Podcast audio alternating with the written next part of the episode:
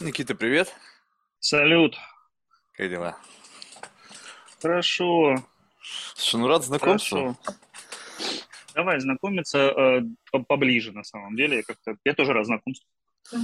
Ну, ты знаешь, вот я как бы, э, мне всегда, знаешь, у меня же есть такая небольшая вводная, да, с чего бы начать? Я читаю Харвард, Стэнфорд, Вортон, MBA, юридическое и лингвистическое образование лежат в основе модели принятия его решений. Думаю, блядь, Марк, а у тебя-то что лежит в основе? Я такой про себя думаю, думаю, ну, блин, ну, ну цинизм, невежество, еще какие-то тараканы. Думаю, ну, понятно теперь. Вот посмотришь на жизнь человека, жена красавица, бизнес классный, дети замечательные. Ты знаешь, и такие слова сразу же отца. Учись, долбоеб, а то будешь бомжом. И вот действительно, сейчас вот думаю, вот оно, вот оно же действительно, вот оно, явное тому доказательство.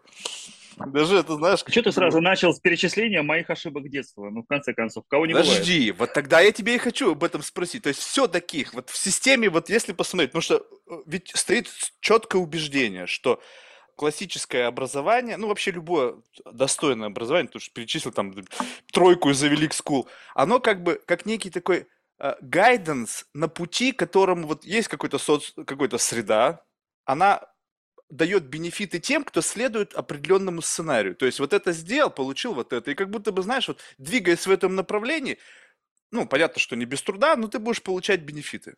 Давайте прям сразу ответ дам. Мгм. Давай.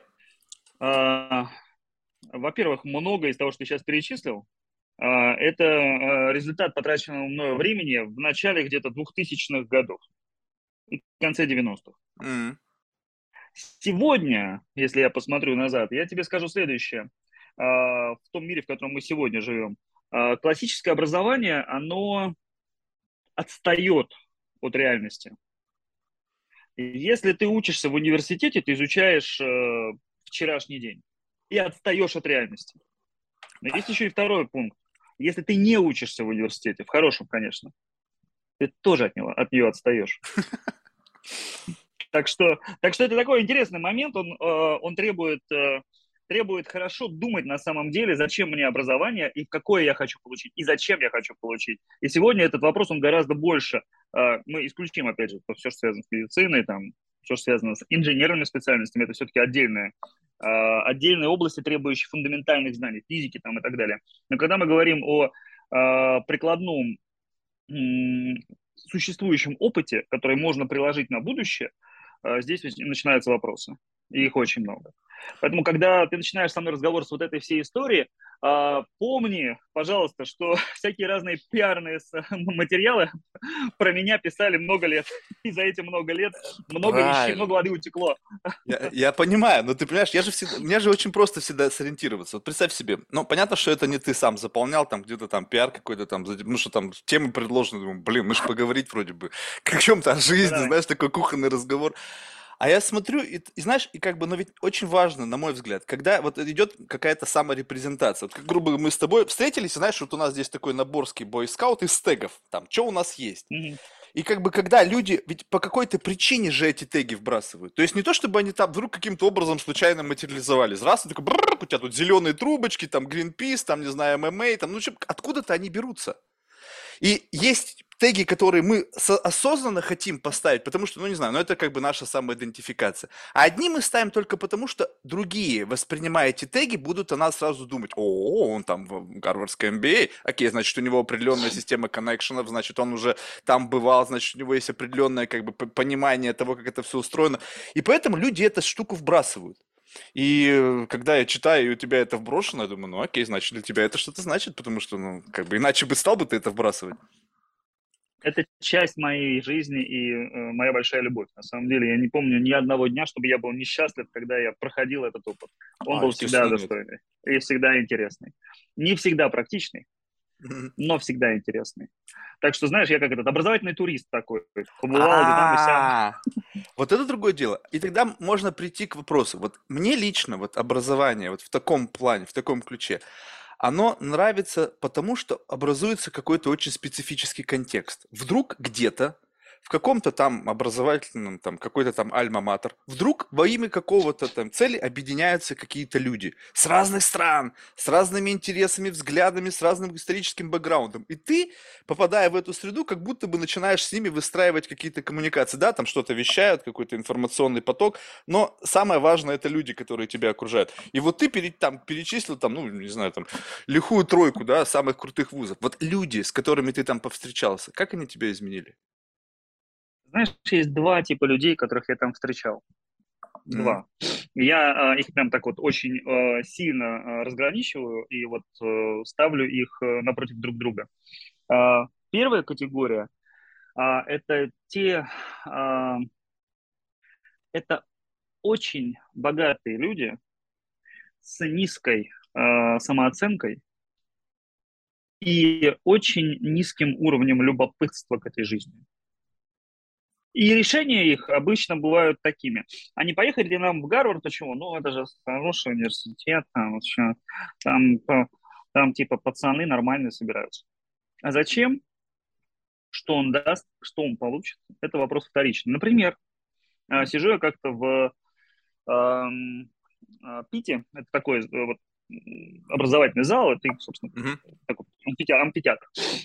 И а, слева и справа от меня приехали э, ребята, которые отвечают за э, пенсионный фонд Саудовской Аравии. Mm-hmm. Ну, то есть это длинные деньги в бесконечность уходящие нули. Э, ни одна там, разумная, трезвая голова не может даже счесть, сколько они зарабатывают на процентах овердрафта в ночь. Это просто вот как бы, чтобы мы, мы просто затормозились, да. А, и эти ребята приехали послушать про венчурные инвестиции. Алексей же понимает, что вот с этой пирамиды э, мирового финансового Олимпа э, спустились парни в белых халатах, они похожи на ангелов, которые э, решили поучиться. И, и сидишь такой ты, наш студент, и думаешь, блин, пойду-ка я э, поговорю с ребятами. Э, что вам мешает сейчас, чего вы не знаете, или кого вы не можете привлечь в части компетенций, чтобы э, не мог выступить вашим консультантом для принятия любого решения. Неважно, покупаете вы там медную шахту в Перу или вы э, инвестируете в облигации, соответственно, не знаю, чего там, вот сейчас, как у нас, знаешь, в НРДшку в, в Россию. Mm-hmm. Почему бы и нет? Сегодня можно. Ну, то есть это такой интересный момент.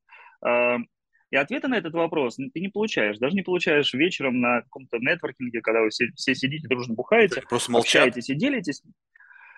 Да нет, ну почему? Ну, как бы приехали. Не, ну хотя бы невнятно, что-то ведь как Портос. Мы учимся, чтобы учиться. Мы А-а-а. учимся, чтобы сохранить некую динамику э, вот этих знаний и постоянно пропитываться э, той информацией, в которой мы и так являемся профессионалами. Это тот ответ, который я для себя получил интерпретировав вот это, это легкое мычание, знаешь, в ответ. А ты не думаешь, что они, вот это, кстати, ну я не знаю, согласишься ты со мной или нет, но есть какой-то такой как бы мир богатства и какого-то влияния. Ну, то есть сейчас без конспирологии, без каких-то там клабов там закрытых, а я имею в виду просто. И, и есть как бы это богатство укорененное в века. И есть вот, есть, пусть и укорененные века, но где-то арабский мир, там, с их там триллионами, там, какими-то, блядь, газиллионами непонятных денег, но которых в этот клуб особо не пускают. И они всеми силами должны, как бы, иметь деньги. Ты представляешь себе какое-то... Вот, мне кажется, я наблюдал это по российским супербогатым людям, когда они приезжали в Нью-Йорк, я смотрю, и они просто, они понимают, что, как бы, в России, где деньги решают все, а теперь ты приезжаешь на какую-то тусовку, где у каждого там ярд, и как бы на самом деле это все как бы сводится к нулю, значит, ну раз у всех это есть, значит, какая разница? А больше, кроме этого, у тебя ничего нету, кроме раздутого эго и просто как бы вот этого, и ты как бы думаешь, а что здесь происходит? Почему меня никто не воспринимает всерьез? И вот когда они приезжают туда, они как бы выстраивают эти взаимоотношения для того, чтобы где-то там попасть в какие-то круги, где их будут как бы, как это сказать, э, не знаю, отпрыски вот этих династийных, там, долгих, длинных денег, там, каких-нибудь там англосаксонских, там, воспов, там, или еще кого-нибудь, да, они скажут, типа, мой друганя. Ведь, может быть, это, представь себе, у тебя есть все, но нет уважения. Вот такого на глобальном бы... уровне. И у меня есть к этому позиция. Угу. И она э, наглая. Хорошо, я люблю наглость. А, а кто вы, блядь, такие, э, чтобы э, мне хотелось, чтобы вы меня уважали? Вот так я к этому обычно отношусь. Понимаешь? Потому что вопрос э, длинные деньги, не длинные, династийные или не династийные, в конечном счете сводится в конкретное лицо, которое сидит напротив тебя в этот самый момент. И вот это конкретное лицо либо заслуживает, либо не заслуживает моего уважения и желания, чтобы меня уважали. И уж точно, э, господи, и среди старых денег есть такие редкие мудаки, э, А, нет, это понятно. не хочется, не хочется садиться, знаешь, э, за Это один стол в покер. Мудаки Не они везде как есть. бы. Подожди, мудаки они есть везде. Я с тобой полностью согласен. У меня точно такая же позиция, причем с детства, без царя в голове абсолютно. Но я пару раз на себе это испытывал. Я не знаю, было у тебя это или нет в жизни, но вот я когда попадал, я понимал прекрасно, что я там вообще случайно. Ну, то есть абсолютно случайно я на вот как бы празднике этой жизни, где я абсолютно точно, как будто бы вот у меня на лбу написано, что это как бы social climber или вообще какие-то там непонятно кто сюда случайно пробравшийся. И даже при всей их интеллигентности, при всей их, как бы вот, э, знаешь, э, ну, таком э, наигранном позерстве, они умеют так сделать, что ты как бы понимаешь, окей, я понял вашу игру. Знаешь, типа, Марк, а где вы учились? И ты такой говоришь, да, там что-то нигде. Они такие, хм. Ну, такой, знаешь, хм. И как бы ты этим понимаешь сразу же все, что, ну, как бы, ну, я понял, что ты мне хотел сказать. Но в этом-то самый смысл, что ты не чувствуешь здесь веса. То есть для тебя вот этот хм, он как бы вообще ничего не значит. Но это то же самое, что как бы мы с тобой приходим в чужой монастырь и говорим, окей, типа, чуваки, это даже не так. Мы с тобой заходим в какой-нибудь такой, знаешь, чопорный французский ресторан, где все сидят в смокингах, знаешь, все такие как бы вот, и у них есть определенный такой некий бизнес-этикет. Знакомы им, всем, они как будто бы рождены в этом всем, и сейчас безотносительно к этике напрямую, а именно каким-то определенным правилам игры, каким-то определенным развесовкам, очень тонким для вот этого специфического бойс-клаба или там girls-клаба. И мы туда пришли, и сразу вот мы другие. Вот, вот сразу другие. И как бы вроде бы говоришь, слушайте, ну я могу вот под это адаптироваться, но это будет смешно, когда ты смотришь вот этих русских олигархов, и они там где-нибудь в Лондоне, там на каком-нибудь приеме в смокингах, в цилиндрах, ну смотрятся, блядь, как клоуны. Думаешь, да твою же мать. И какой-то рядом хрен, какой-нибудь там лорд там в 20-м поколении, он как влитой.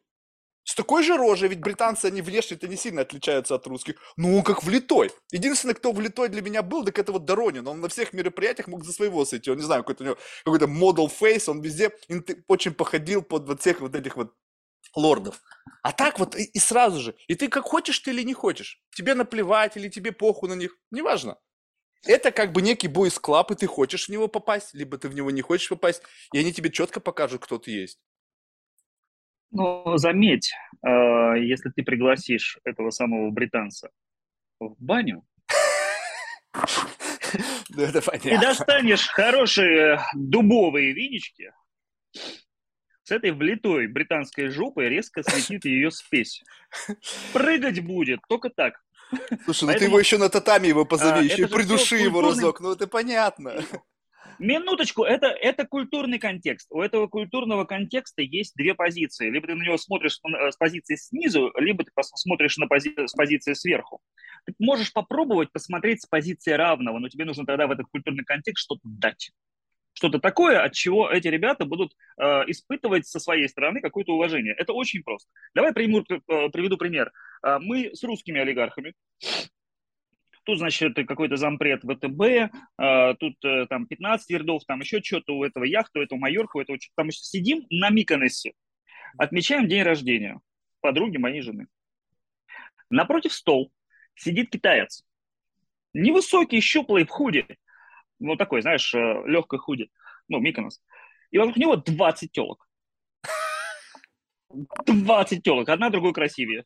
Японка, э, какая-нибудь там темненькая, а, видно, что наши какие-то тут красавицы. И они все, знаешь, такие, что-то там бухают, отдыхают.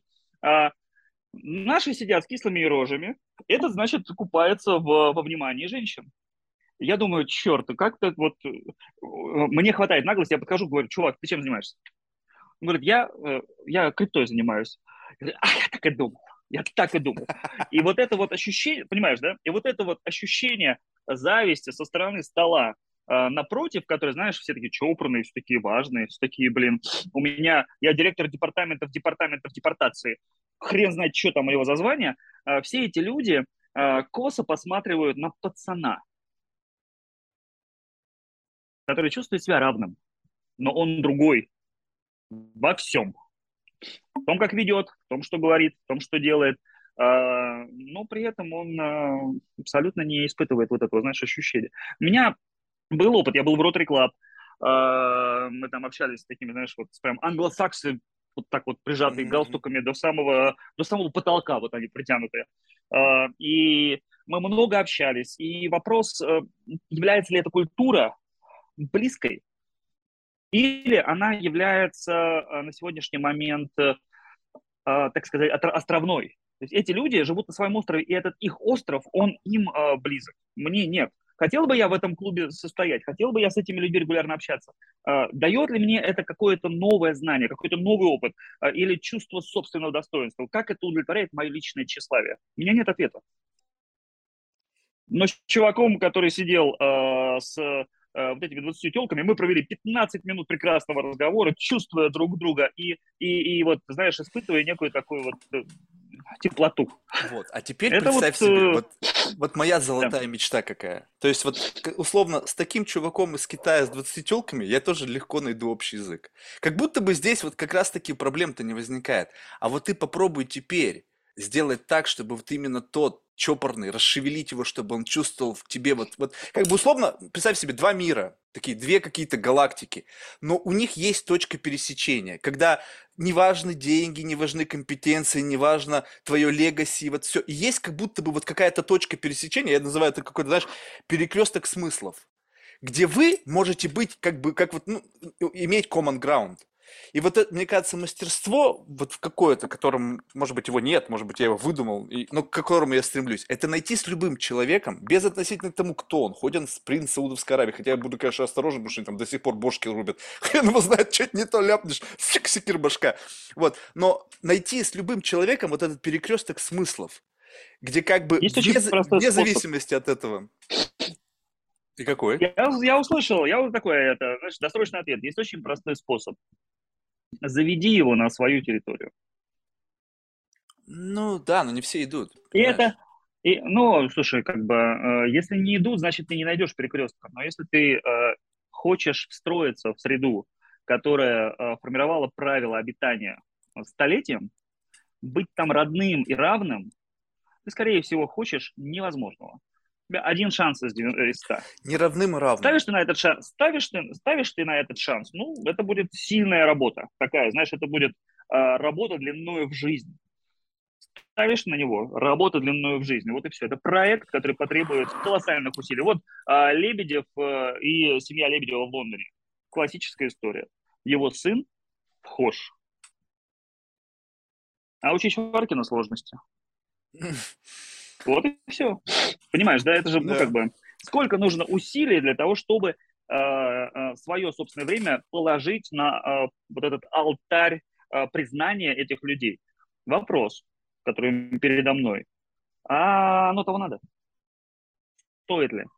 Я не вижу в этом ценности. Э, мне кажется, что те же самые усилия можно положить на то, чтобы создать свое пространство, которое будет значимо и э, центром притяжения и для этих людей тоже. Вот тогда это, это будет достойно. Вот тогда это будет что-то, что-то, что-то вклад в общество. Я вообще не вижу смысла распылять себя для того, чтобы вложить себя в чужое общество. Это очень какой-то такой... Ну, не вложить, а уметь адаптироваться. Вот знаешь, тут как бы вопрос ведь... Строить. Уметь вот именно как бы быть, э, вот, как знаешь, мимикрировать. Не, не сказать, что ты будешь там родным и своим. Не, никогда не будешь. Вопрос в том, чтобы не было вот этого, знаешь, вот этого ощущения, когда вот какой-то, ну, как будто вот какой-то нувориш появился, и, знаешь, все на него смотрят, и вот он как будто бы, знаешь, такой неотесанный такой дебил. Несмотря на его то, что у него опыт и денег не меньше, и образование, но все равно вот как-то смотрят говорят, нет, что-то здесь какая-то шероховатость. И вот уметь вот эти вот шероховатости видеть и в себе как бы в нужный момент времени как бы что-то включать или выключать, оставляя при этом какую-то свою самобытность, потому что тебе нужно каким-то образом, как ты сказал, формировать вокруг себя какую-то там зону притяжения, куда люди захотят прийти.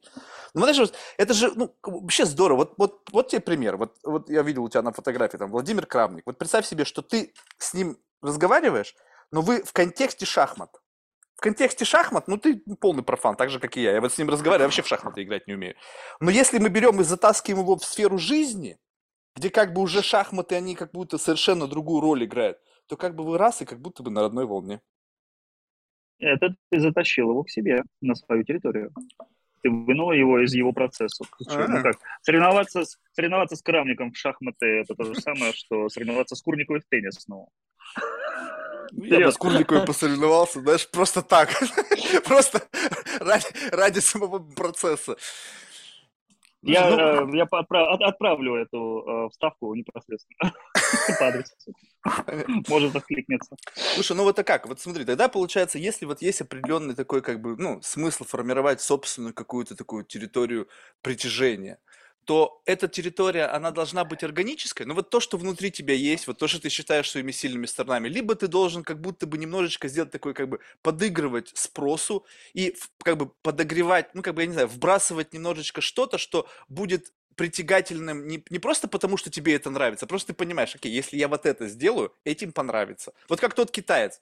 Он ведь прекрасно знал, я не знаю, ну согласись, что нужно сделать, чтобы все мужики почувствовали, что у них яйца с горошинку и член покороче? Прийти на какое-то мероприятие с десятком охуенных телок, и сразу же все такие, потому что, во-первых, там с женами пришли, какие-то обязательства, если ты там глава банка, ты уже, наверное, вряд ли сможешь себе такое позволить на публичном мероприятии. Он пришел, и все сразу же такие, раз пику на него задавили.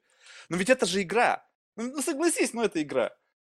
И получается так, что он как бы специально сделал что-то, чтобы как бы просто поиграть. Он понимает эту матрицу, как она устроена, знает как... Ну, то есть, может быть, это не самый такой эффективный способ. Может быть, можно было еще чем-то зацепить их внимание. Но это самый можно простой было действенный. потоньше. Можно, можно потоньше. было потоньше. Да. Можно было потоньше. Но вот это самый простой способ. И как бы вот когда ну, мы говорим о сформировании некого информационного пространства, вот ты чувствуешь, как оно должно быть. Вот как органически рождается, либо ты будешь играть с миром, который ведется на определенные вбросы. Я считаю, что все начинается э, изнутри. Что на самом деле э, я считаю в отношении себя э, ценным, вот вокруг этого и будет э, строиться э, мир вокруг. А дальше э, вопрос подачи, он уже я его э, через волну описываю для себя. Mm-hmm. В какой-то момент ты э, выпячиваешь самое э, тяжелое, в какой-то момент убираешь и принимаешь сигнал. В какой-то момент опять, какой-то принимаешь. Но воспитание общества вокруг, оно начинается из того, что ты обществу даешь. Не что ты от него берешь, не что оно у тебя запрашивает а то, что ты можешь на самом деле дать. Ты можешь дать только то, что есть, потому что то, чего нет, дать очень тяжело. Физически это как бы, ну, это надо так вывернуться э, наизнанку, поэтому э, многие кажутся неорганичными, когда пытаются, знаешь, себя что-то строить, потому что там особо ничего и нет. И вот, э, вот этот момент, он как раз и, и запускает э, харизму, привлекательность, э, э, ошибки и реакцию на них. Вот он, он запускает. И я вот так, наверное, к этому отношусь. Как-то мне вопрос кажется не, не очень сложным, но, наверное, эта игра интересна и единственная, которую есть смысл играть. Слушай, ну вот можно ли сказать так, вот что вот э, как бы если ты транслируешь миру самого себя, ну, то есть там, понятно, может быть, где-то какой-то незначительной настройки, но в целом. Можно ли разделить людей по, ну, как бы по двум таким характеристикам? Одни органически транслируют себя, но так сложилось, что общество его принимает. Вот в той, с его ошибками, с его, э, не знаю, там, с какими-то шероховатостями, просто как будто бы это в большей степени укладывается вот в этот некий такой бенчмарк того, каким должен быть, там, не знаю, успешный предприниматель в 2022 году. И вот весь этот набор несовершенств органических или там совершенств, он идеально ложится. А теперь представь себе второй вариант. Человек точно так же себя органически транслирует, причем при, при можно найти как бы вот эти вот как бы ну какие-то пиковые экспертизы уровня и так далее, но люди абсолютно это не принимают. Как, блядь, хуйня какая-то. Оно вокруг, э, мне кажется, одного параметра – это э, некая мера искренности. Э, вот человек, он ведет себя э, изнутри или как? Или он пытается себя создать? Если очень долго э, делать вид, что ты умный, рано или поздно станешь. Ну, Блин, что-то у меня не получается. Нормально, да, нормально. А, если ты очень долго делаешь э, вид, что ты э, как бы важный человек, рано или поздно а, ты будешь важным кому-то. Мы не говорим о том, что ты доллары всем нравишься. Нет, кому-то. А, но, ну, возьмем, господи, ну, возьмем Дани Милохина, да? Но он же великолепен. И его люди любят. Великолепен он как кто? Ну, а ты думаешь, вот тут, кстати, я его мало знаю, мне один раз его показали, видишь, я давно не живу в России, мне просто показали его на каком-то форуме, я думаю, блин, что это такое? То есть и он, он продукт, либо он такой и есть? Потому что мне такое ощущение, что он просто он... троллит. Я э, считаю, что чтобы так троллить, нужно, чтобы это шло изнутри. Оно так живет. Это э, поток, который существует в душе. Вот он такой постоянно. Он просыпается и засыпает таким. И это э, привлекает внимание, интерес и создает армию поклонников. Очень просто. Оно связано э, с глубинными э, поисками себя. Есть ли там э, какие-то фундаментальные э, сильные стороны, которые можно, знаешь, принести в английский клуб и э, органично пытаться туда встроить. Все по-другому. Но оно идет и идет открыто. Дальше ты принимаешь, ты не принимаешь, как бы твой вопрос, твои проблемы. У меня, знаешь, на этот счет какая теория есть? Ваше ожидание, ваше, ваше ожидание, ваши проблемы. Ну вот, но, но оно создает вот эту энергию, которая, собственно, является э, культурным центром притяжения. Ты знаешь, а, может быть, на это короткой дистанции, может быть, на длинной, но да. Смотри, Давай. какая. Вот представь себе, что вот э, как сделать так, чтобы ты стал хоть сколько-то интересен.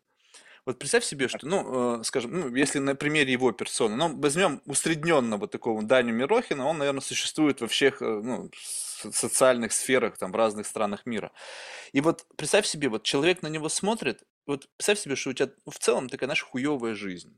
И ты вот, знаешь, вот думаешь о себе, ну, блин, ну, вот у меня там то, что-нибудь, ну, в общем, ты находишь кучу разных минусов в своей жизни, как бы ты, как бы, может быть, пеняешь жизнь на это. И вдруг появляется такой некий Даня Милохин.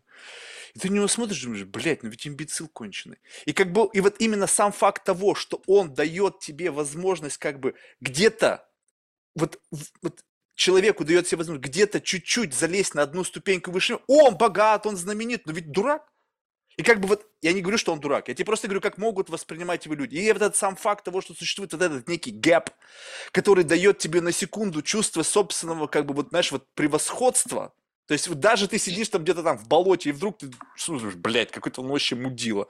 И в этот момент ты чувствуешь некий, как бы, знаешь, такой, некий памп. И в силу того, что тебя усреднили и взяли, просто я не понимаю, вот я, я искренне пытался понять, что там люди все находят. Ну, то есть искренности предостаточно, я не спорю. Может быть, это искренность, может быть, это классная игра, там, пиарщики, там, какой-то супер команда, может быть, это действительно, знаешь, такой просто актер. Но я не могу сказать, что я бы просто бы стал бы хоть, ну не знаю, хоть 30 секунд своей жизни тратить на то, чтобы смотреть вообще за продуктом его вот жизнедеятельности. Ну просто не вижу смысла. Но миллионы людей находят. У меня возникает вопрос, какого хуя? То есть, ну вот что вам в жизни недостаточно, что вы затыкаете в своей жизни минуты, часы, не знаю, сколько-то, вот этим конкретным персонажем? Я не могу найти ответ. У меня а, сейчас такой вопрос не стоит. Мы с тобой обсуждали следующее. Ага. Как такое возможно? Я привел тебе радикальный пример. Пожалуйста. Mm. Он существует, и у этого примера есть качество, которое перпендикулярно всем тем, что мы перечисляли с тобой до, никакого к ним отношения не имеет и при этом несет ценность миру. Тем самым, которых мы с тобой не понимаем, потому что у меня тот же вопрос.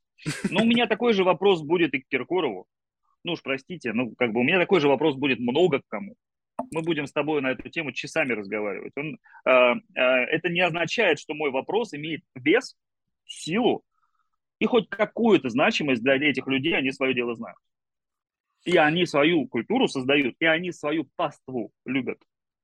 Вопрос и такая, вот механику, интересно это понять механику. Мне не принципиально, что там. Я, я, я, мы же, я же сказал, что если там есть аудитория, значит что-то там, вот какой-то есть определенный инструмент. И хочется, и как будто бы он, я не знаю, мне кажется, он универсальный. Универсальный, но как будто, ну, применим к разным людям, но именно специфика формирования этой паствы, именно вот этого, оно как будто бы какая-то вот такая усредненная, единая. И вот это же любопытно, извлечь вот этот инструмент формирования паствы. Ты посмотри, сколько их. Всякие там эти э, инфобизнесмены, актеры, селебритис. И все-все-все вокруг этого. И у них у всех какая-то гигантская паства. И они каким-то образом, как знаешь, как заклинатели змей, там что-то какую-то штуку трясут, и все люди, вот куда они повернутся, за ними следят. Думаешь, как так-то? Ну как? Ну вот не понимаю. И, и как будто бы в этом есть какая-то магия, ее можно извлечь и использовать для своих целей. Нет? Мне хочется только в ответ сказать следующее. Я не Саша Грей, у меня нет ответа. Нет, не, ну это же, знаешь... Ну, как бы, ты как бы, ты как бы, э, прости, я, я из бизнеса. Я про... Э, э, мой близкий друг э, привел вот такую метафору. Сказал, слушай, я как маяк. Uh-huh. Я свечу всем. А дальше, э, кто придет на мой свет, тот придет. Интересно. Вот, э, в моем случае ситуация, она следующая. Я не свечу всем и э, никогда не испытывал такой необходимости. Э, очень э, маленькое количество людей в этом мире э, вызывают у меня желание э, проснуться и пойти с ним поговорить. Какие критерии? А, я, а? Какие у этого критерии? О, о, о там, э, там можно э, нырять в в глубокое детство. Эти люди лучше, чем я, умнее, чем я, энергичнее, чем я, сильнее, чем я. Я хочу быть тем самым ребенком, кто обратится к их э, знанию, опыту и э, к их вере в надежде, что э, часть этого елея э, распространится на меня, знаешь, меня оросит. Вот э, там э, чувство, как, которое э, вырастает в человеке вместе с его характером. Где я вижу, в каком человеке, в каком другом человеке я вижу свою золотую тень? Каким mm. бы я хотел стать, но не стал. Что бы я хотел от этого человека э, себе забрать, но пока не забрал. Это очень такой, знаешь, э, этот момент, он э, в отношении разных людей э, очень-очень э, к разным, к, раз, к разным категориям этого качества применим. Но удается унести что-то? Конечно. Знаешь, оно же, оно же растет вместе с э, вот этими всеми нейронными связями. Чем больше ты общаешься с людьми, которые вызывают у тебя э, внутреннее уважение, тем больше внимания ты уделяешь тому, что и как они говорят, как они себя ведут, и мы, мы ведь ничего из себя, э, как э, индивидуальные существа, не представляем, кроме того, что мы забрали у общества вокруг. Мы учимся, люди учатся у людей. И весь вопрос лишь в том, какое общество дает тебе это знание, это, этот паттерн поведения. Чем больше ты общаешься с людьми, которые обладают паттерном поведения, которые для тебя ценны, тем больше ты перенимаешь на себя. И это вот э, это очень просто. Очень просто. А есть какой-то инструмент для извлечения? Ну, скажем так, что вот, э, то есть одно, ты как бы описал это, то есть а само, само общение, но вот процедура общения, это получается так, что ты э, задаешь какие-то вопросы, ты просто соприкасаешься с этими личностями, и ты что? Ты эти знания за счет чего выхватываются? То есть где вот как бы вот этот продукт есть у него какой-то вот способ его извлечения, чтобы он инкорпорировать в себе, либо это как просто вот два интерфейса сошлись и происходит обмен информацией и происходит взаимное обогащение. Либо ты intentional, вот то есть намеренно из человека что-то вынимаешь. Видишь, блин, там есть какая-то классная штука, и дай-ка я ее поковыряю. У меня есть. Угу. У меня есть сын. Угу. Его зовут Саша. Угу. А, я у него учусь. А, Саша видит другого мальчика, который ему нравится. Он подходит к нему и говорит, привет, я Саша. Угу. а, он говорит это искренне и открыто, не ожидая, что тот скажет, типа, шел вон, кто ты такой. А, по-другому интерпретирую. Робость – главный враг любви. И все начинается с, одно, с одного простого шага. Если ты чувствуешь, э, ты можешь не знать, ты не раскладываешь это на критерии, ты не делишь и не декомпозируешь, и ни в коем случае не а, формулируешь для себя так, я сейчас, значит, сделаю шаг там Е2, Е4, а потом, потом лошадью. Нет. Ты приходишь и говоришь, меня зовут Никита, давай пообщаемся. А там, куда выведет, туда выведет. Первый раз ты, может быть, закнешься на разговоре о погоде. Второй раз о семье. В третий раз ты поговоришь о бизнесе. А в какой-то из дней вы встретитесь, и разговор э, зайдет о смыслах, глубоких смыслах. И вот там в какой-то момент вернется то, э, что ты хотел бы получить. Но для этого надо сделать этот шаг, дать, чтобы взять. Слушай, ну вот смотри, если изначально тебе интересно, ну, понятно, что в зависимости от ситуации, где-то с кем-то бизнес нужно обсуждать, потому что это работа, с кем-то нужно смысл жизни. Но вот скажем так, вот если попадается человек, и ты действительно, для тебя в данный момент важно понять, что у него внутри с точки зрения вот этого какого-то а, его собственного experience а в отношении к жизни, к, не знаю, каким-то внутренним переживаниям, ну, в общем, какие-то такие экзистенциальные штуки. И ты именно туда хочешь прыгнуть. Ну, то есть представь себе, что есть такой некий шум из всех возможных мыслей, контекстов, которые вот сейчас они вокруг нас витают. Но ты видишь вот как бы вот этот вот пласт, вот эту тему, грубо такой некий островок во всем этом многообразии мыслей, концепций и так далее. И ты хочешь именно туда впрыгнуть, skip, skip делать вот этого всего bullshit а, который к этому приводит, чтобы не тратить время. И как бы бдынк туда ныряешь Я так сразу. не делаю. Почему? Я так не делаю. А, ну, во-первых, это грубо. На мой взгляд. Все понял. На мой взгляд. На мой взгляд. Во-вторых, а, а, нет ничего лучше, чем вместе выкуренная сигара в тишине. Или выпитый бокал коньяка. Ну, то есть нужно... А, человеческое а, сознание требует времени на адаптацию. И если уж мне требуется время для того, чтобы допустить кого-то к чему-то важному для меня, то, конечно же, оно требуется и тебе, и ему, каждому. И это стоимость которую мы платим э, за то, чтобы э, доверить друг другу ценное. И вот эту стоимость, я считаю, что ее нельзя опускать. Ну, просто нельзя. Эта цена как раз и отличает торопливых от успешных. И вот эти правила, они же такие, они же очень простые. Э, никто никому ничего не должен. До тех пор, пока обязательство не будет построено, доверием построено. И это очень важно. И вот еще раз, я повторю это правило. Чтобы взять, надо дать. И дать это, это, это ценнее, это важнее. И дать это время, которое ты дашь. И дать это... Да неважно, ты стакан воды принеси, человек почувствует, что ты ему не безразличен. Вот с этого начинается история. Любая история.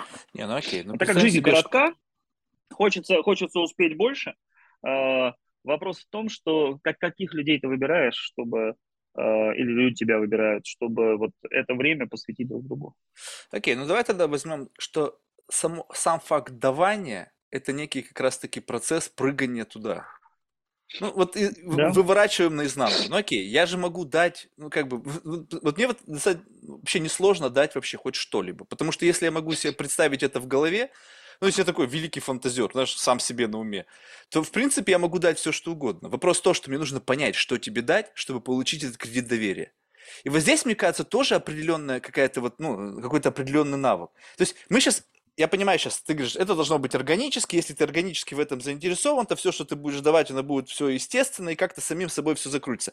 Блин, ну, очень много на это времени уходит. Я просто знаю, как выстраивается доверие. Годами можно выстраивать доверие и быть очень как бы недалеко с точки зрения вот этого какого-то ожидаемого доверия. И поэтому как бы вот это такой шаг за шагом, там, не знаю, выкуренная сигара, еще что-то, я это понимаю прекрасно, этот весь церемониал, он как бы известен, как бы некий такой common sense. Но вопрос в том, что как будто бы мы же, вот представь себе, что есть такие грани, некие двери, которые открываются каждый раз, и как бы новый кредит доверия, новый кредит доверия, новый кредит доверия. Получается, что что-то, когда я тебе начинаю что-то давать, вызывает у тебя вот это вот, окей, acceptance, пшик, проходите.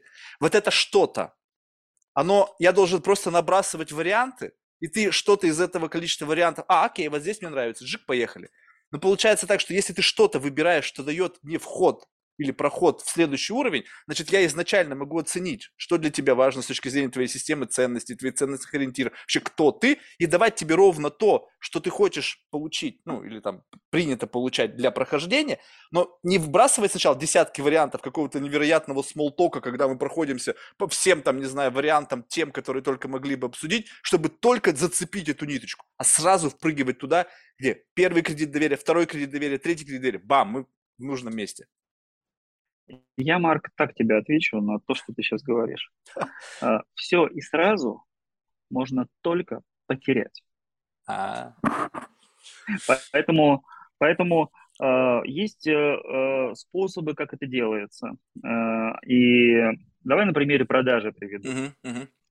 Ведь когда ты э, хочешь э, э, какому-то клиенту что-то продать, с чего все начинается и на что обычно уходит больше всего времени?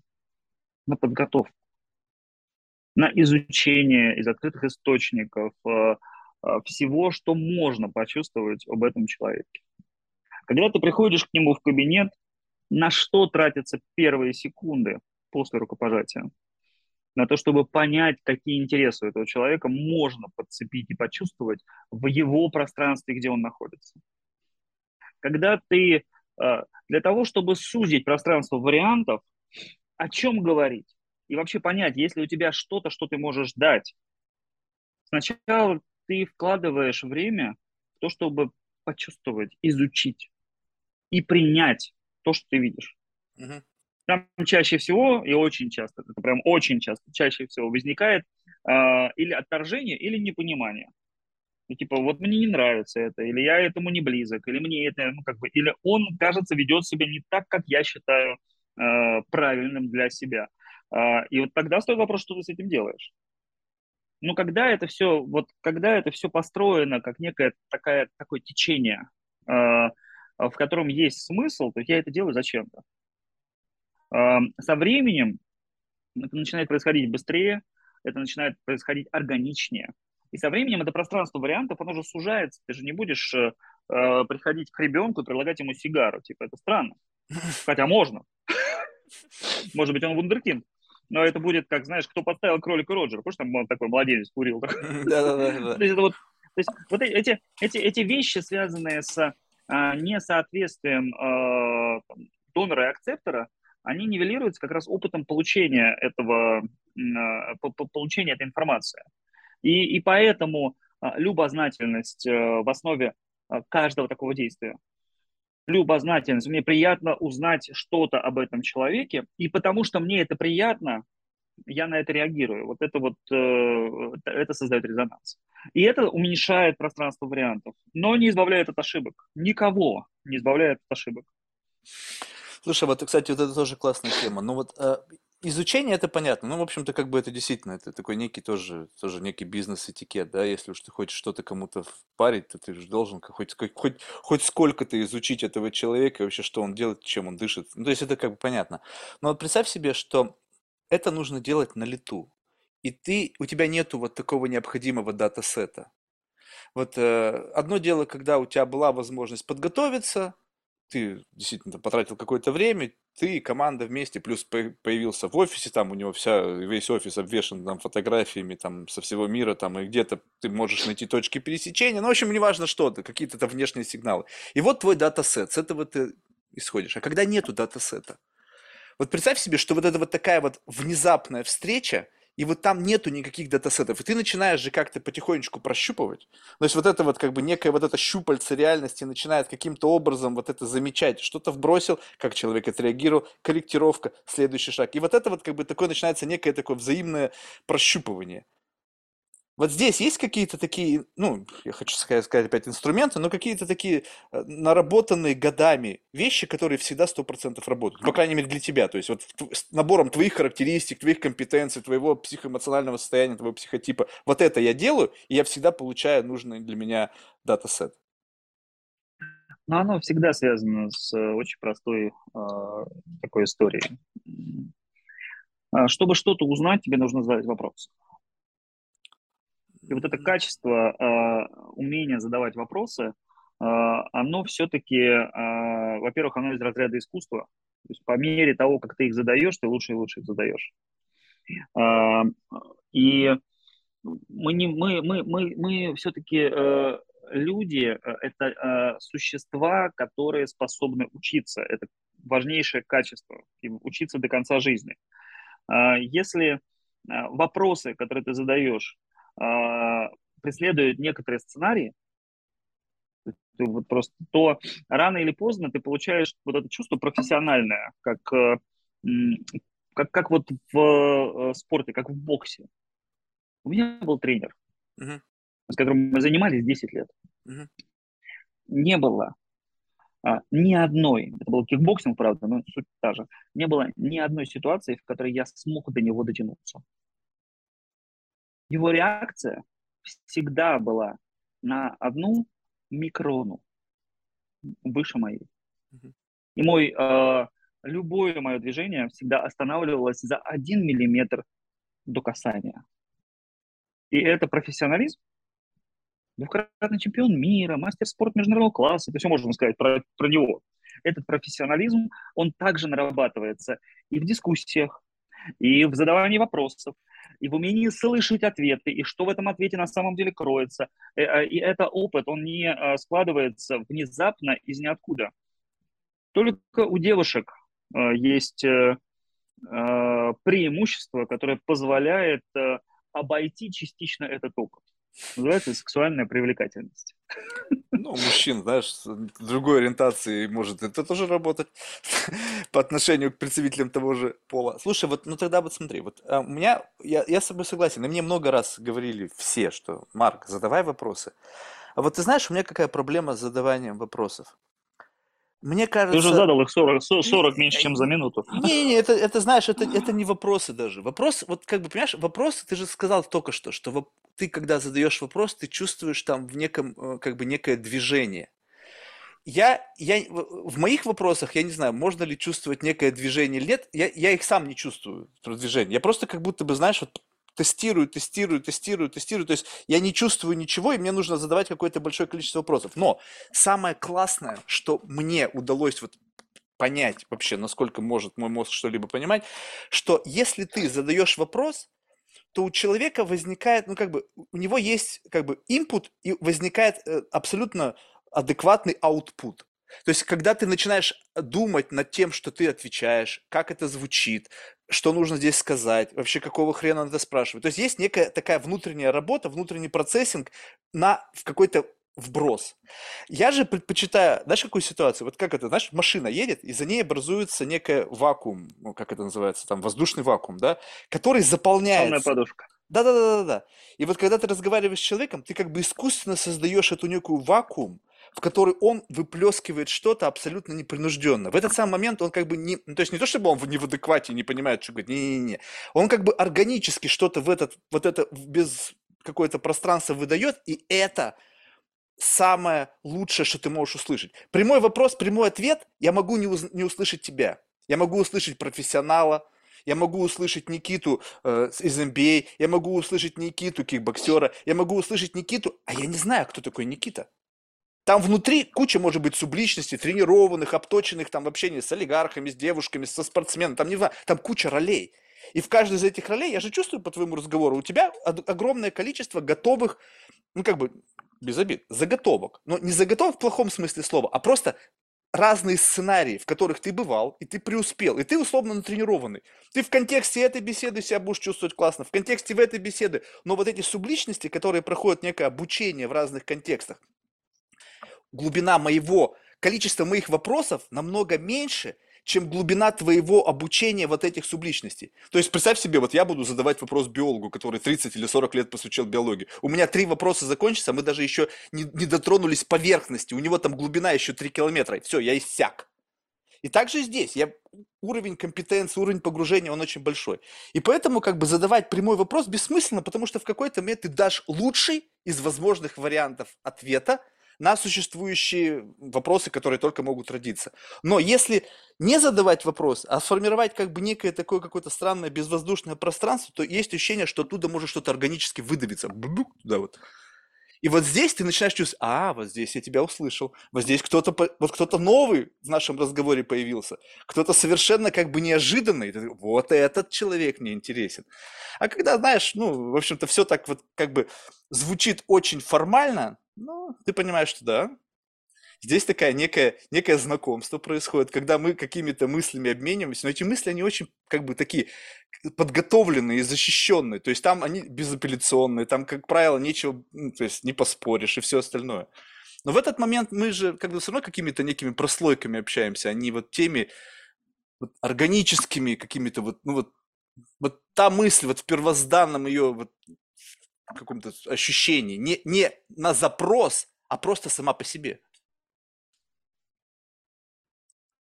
Я, э, я так тебе, наверное, вот, знаешь, здесь нет вопроса, э, есть э, некая идея, которую э, ты э, пытаешься выразить, а я пытаюсь почувствовать. Мгм. Э, давай я, э, наверное, предложу э, свой, свой взгляд на эту идею. Давай, давай. Возьмем твоего биолога. Мгм. о котором я тоже ничего не знаю. И я тоже, как и ты, ну, если мы, как я вот искренне говорю, не знаю твой, твой опыт в биологии, но мой опыт в биологии э, закончился там каким-то восьмым классом, когда Точно он закончился. А, вот. э, Если э, я э, пришел говорить про биологию, значит, я готовлюсь к биологии. А если я пришел узнать человека, э, значит, я задаю вопросы про то, а, что представляют из себя общечеловеческие ценности. Или про то, что интересно мне, то, что я могу этому человеку дать. Понимаешь, говорю с биологом про литературу, про семью, а, про а, те технологические решения, которые, может быть, а, могут иметь применение в биологическом его мире. Ну, типа, не знаю, там, как искусственный интеллект влияет на а, изучение а, на вот это, как называется, секвенцию ДНК, да? Мгм. Вот что это на самом деле в вашем мире? Про те вещи, которые хоть как-то для меня являются чувствительными, понятными и, и могут заинтересовать человека, несмотря на то, что его основной предмет для меня очень не близок. И м, прелесть в том, что а, да, действительно, люди представляют из себя а, массу субличностей. Большинство людей не осознает эти субличности. Они а, формируются слоями в течение жизни. Но люди все-таки люди. И а, многие вещи нас сближают, объединяют. Неважно, мы русские или американцы. Понимаешь, Мгм. мужчины или женщины, они нас объединяют. А, И эти объединяющие э, факторы, они, э, они общеизвестны. И с них начинается, кажется, любой разговор. И для этого создается атмосфера открытого разговора. Не потому, что можно прийти к Доронину и сказать, слушай, как ты сегодня работал? Вот, самый тупой вопрос, который можно задать, в принципе, в природе, да? Ну, как вот пример, да? Не, ну у меня есть А, тупой вопрос к когда- Доронину. Как он с Наоми Кэмпбелл оказался? Просто любопытно. Не с позиции, вот как бы, ну, есть иногда тупые вопросы, понимаешь? Ну, есть. Самый лучший вопрос, ну и как, ну, ну и как она тебе? Да-да-да-да-да. Вот это вот... Она как что-то умеет? Не, ну согласись, но вот есть иногда тупые вопросы, но вот, вот, вот, окей, Никита, да вот мне объясни, вот у меня крайне часто возникают тупые вопросы. Я прямо чувствую, Хорошо. что это вопрос, который, ну, он, он тупой. Но я почему-то в моей тупой башке совершенно органически рубился, родился тупой вопрос. И я, получается, что? Для того, чтобы как бы ты не был оскорблен моим тупым вопросом, должен сделать некий adjust на тебя, И в этот самый момент происходит такая беседа сухая, неинтересная, когда ты даешь там интервью журналисту журнала Forbes, он сейчас как, Никита, расскажите, пожалуйста, как вы добились своих успехов, там вот этот весь bullshit. Почему? Потому что они пытаются, как бы, те, ну, кто-то, у кого-то, может, сразу гениальные вопросы рождаются, я не знаю, но вот бороться с вот этой какой-то такой наивной, наивным любопытством. Вот это вот наивное, искреннее любопытство, я не знаю, как по-другому назвать. Я как тот ребенок, папа, а почему небо голубое? И как бы вот, вот оно вот, если этот вопрос мне не дает мне покоя, я не могу, мне нужно как-то получить от него какую-то обратную связь, и тогда я могу перейти к следующему, не знаю, второму, третьему. А люди, они почему-то как бы представляешь, два мира сталкиваются. И когда ты привык к определенному качеству вопросов, определенному, определенной глубине этих вопросов, то получается так, ты думаешь, блядь, какого хера вообще здесь происходит? То есть, о чем вообще, о чем идет разговор, о чем меня спрашивают? И вот это получается как бы некий буфер такой очень тяжелый, который нужно каким-то образом преодолеть. То есть нужно каким-то образом выстроиться вот в какую-то единую систему, хотя бы просто ценности, то есть значимости вопроса. Но, как ты правильно подметил, как бы значимость вопроса, если она относится к твоей компетенции, то понятно, что здесь у нас разные веса, и я вряд ли смогу задать значимый вопрос. Мы начинаем приближаться к чему-то, где, в принципе, наши компетенции совпадают. Где-то, где-то есть смысловые мосты, когда ты можешь там что-то там про какой-нибудь там CRISPR, да, там где-то ты однажды слышал, что есть такая штука CRISPR, да, и что-то тут ее приплел как-то сбоку к току. Не-не-не. Это же как бы все равно тоже как бы вывод человека на, на какой-то это вы, вытягивание его на вот эту в свою территорию. Но если быть до конца органичным, вот если быть до конца органичным, отключить фильтр понравится, отключить фильтр э, думать о твоем комфорте, отключить фильтр, думать и вот как бы дать просто искреннее любопытство, вот в том виде, в котором оно есть. Можно ли обозначить человеку э, как бы некий такой дисклаймер? Слушай, вот я просто искренне в тебе любопытен, но я буду щупать так, как я умею. И не воспринимая это как некую, как бы, ну, какое-то оскорбление или как некую просто какую-то неумелость. Это просто искреннее любопытство в том виде, в котором есть. Ведь никто не возмущается на детей, почему он спрашивает, папа, а небо голубое под 50 раз, пока ты не дашь какого-то вменяемого ответа. Ведь нет у тебя агрессии в отношении ребенка. А почему есть у нас агрессия в отношении взрослых людей, которые могут точно так же задавать вопросы абсолютно наивного для тебя плана? Ведь у нас компетенции с тобой разные. Ты где-то настолько глубок, что все мои вопросы, какими бы они для меня не казались умными, покажутся тебе вопросами ребенка. Сказать, Марк, ты что, гонишь? Ты действительно? А нет, у нас с тобой просто жизнь так развела. У тебя здесь высокая компетенция, у меня там ее вообще нету, и поэтому все мои вопросы будут примитивны. А что ответить? А здесь нет а, Люди, как людям, людям, Людям, людям свойственна гордыня. А, и она грех. Mm-hmm. И э, гордыня разделяет людей. И э, те, кто умеет э, побороть ее, кто умеет говорить на языке If you can walk with kings or talk with crowds. Помнишь, вот mm-hmm. у Киплинга был такой if стихотворение. Mm-hmm. Кто умеет говорить и на языке королей, и разговаривать с толпой, а те и э, приобретают э, всеобщее уважение. А те и отличаются э, качеством жизни. Потому что они, они принимают э, извне э, ту энергию, о которой говорят, не знаю, э, там рок-звезды на концертах, понимаешь, когда вот он, он выступил, он чувствует, или актеры, э, или, или политики, они ее и принимают. А, ну и это навык. Это навык, почему нам нравится Владимир Высоцкий, понимаешь, когда он, про шахтеров они чувствуют, что он про них, когда про пилотов он про них. Э, ну, вот это, это, это навык. А, этот навык э, рождается от, э, от желания, вот. желания почувствовать э, человека напротив. А, и если ты в лифте застрял с...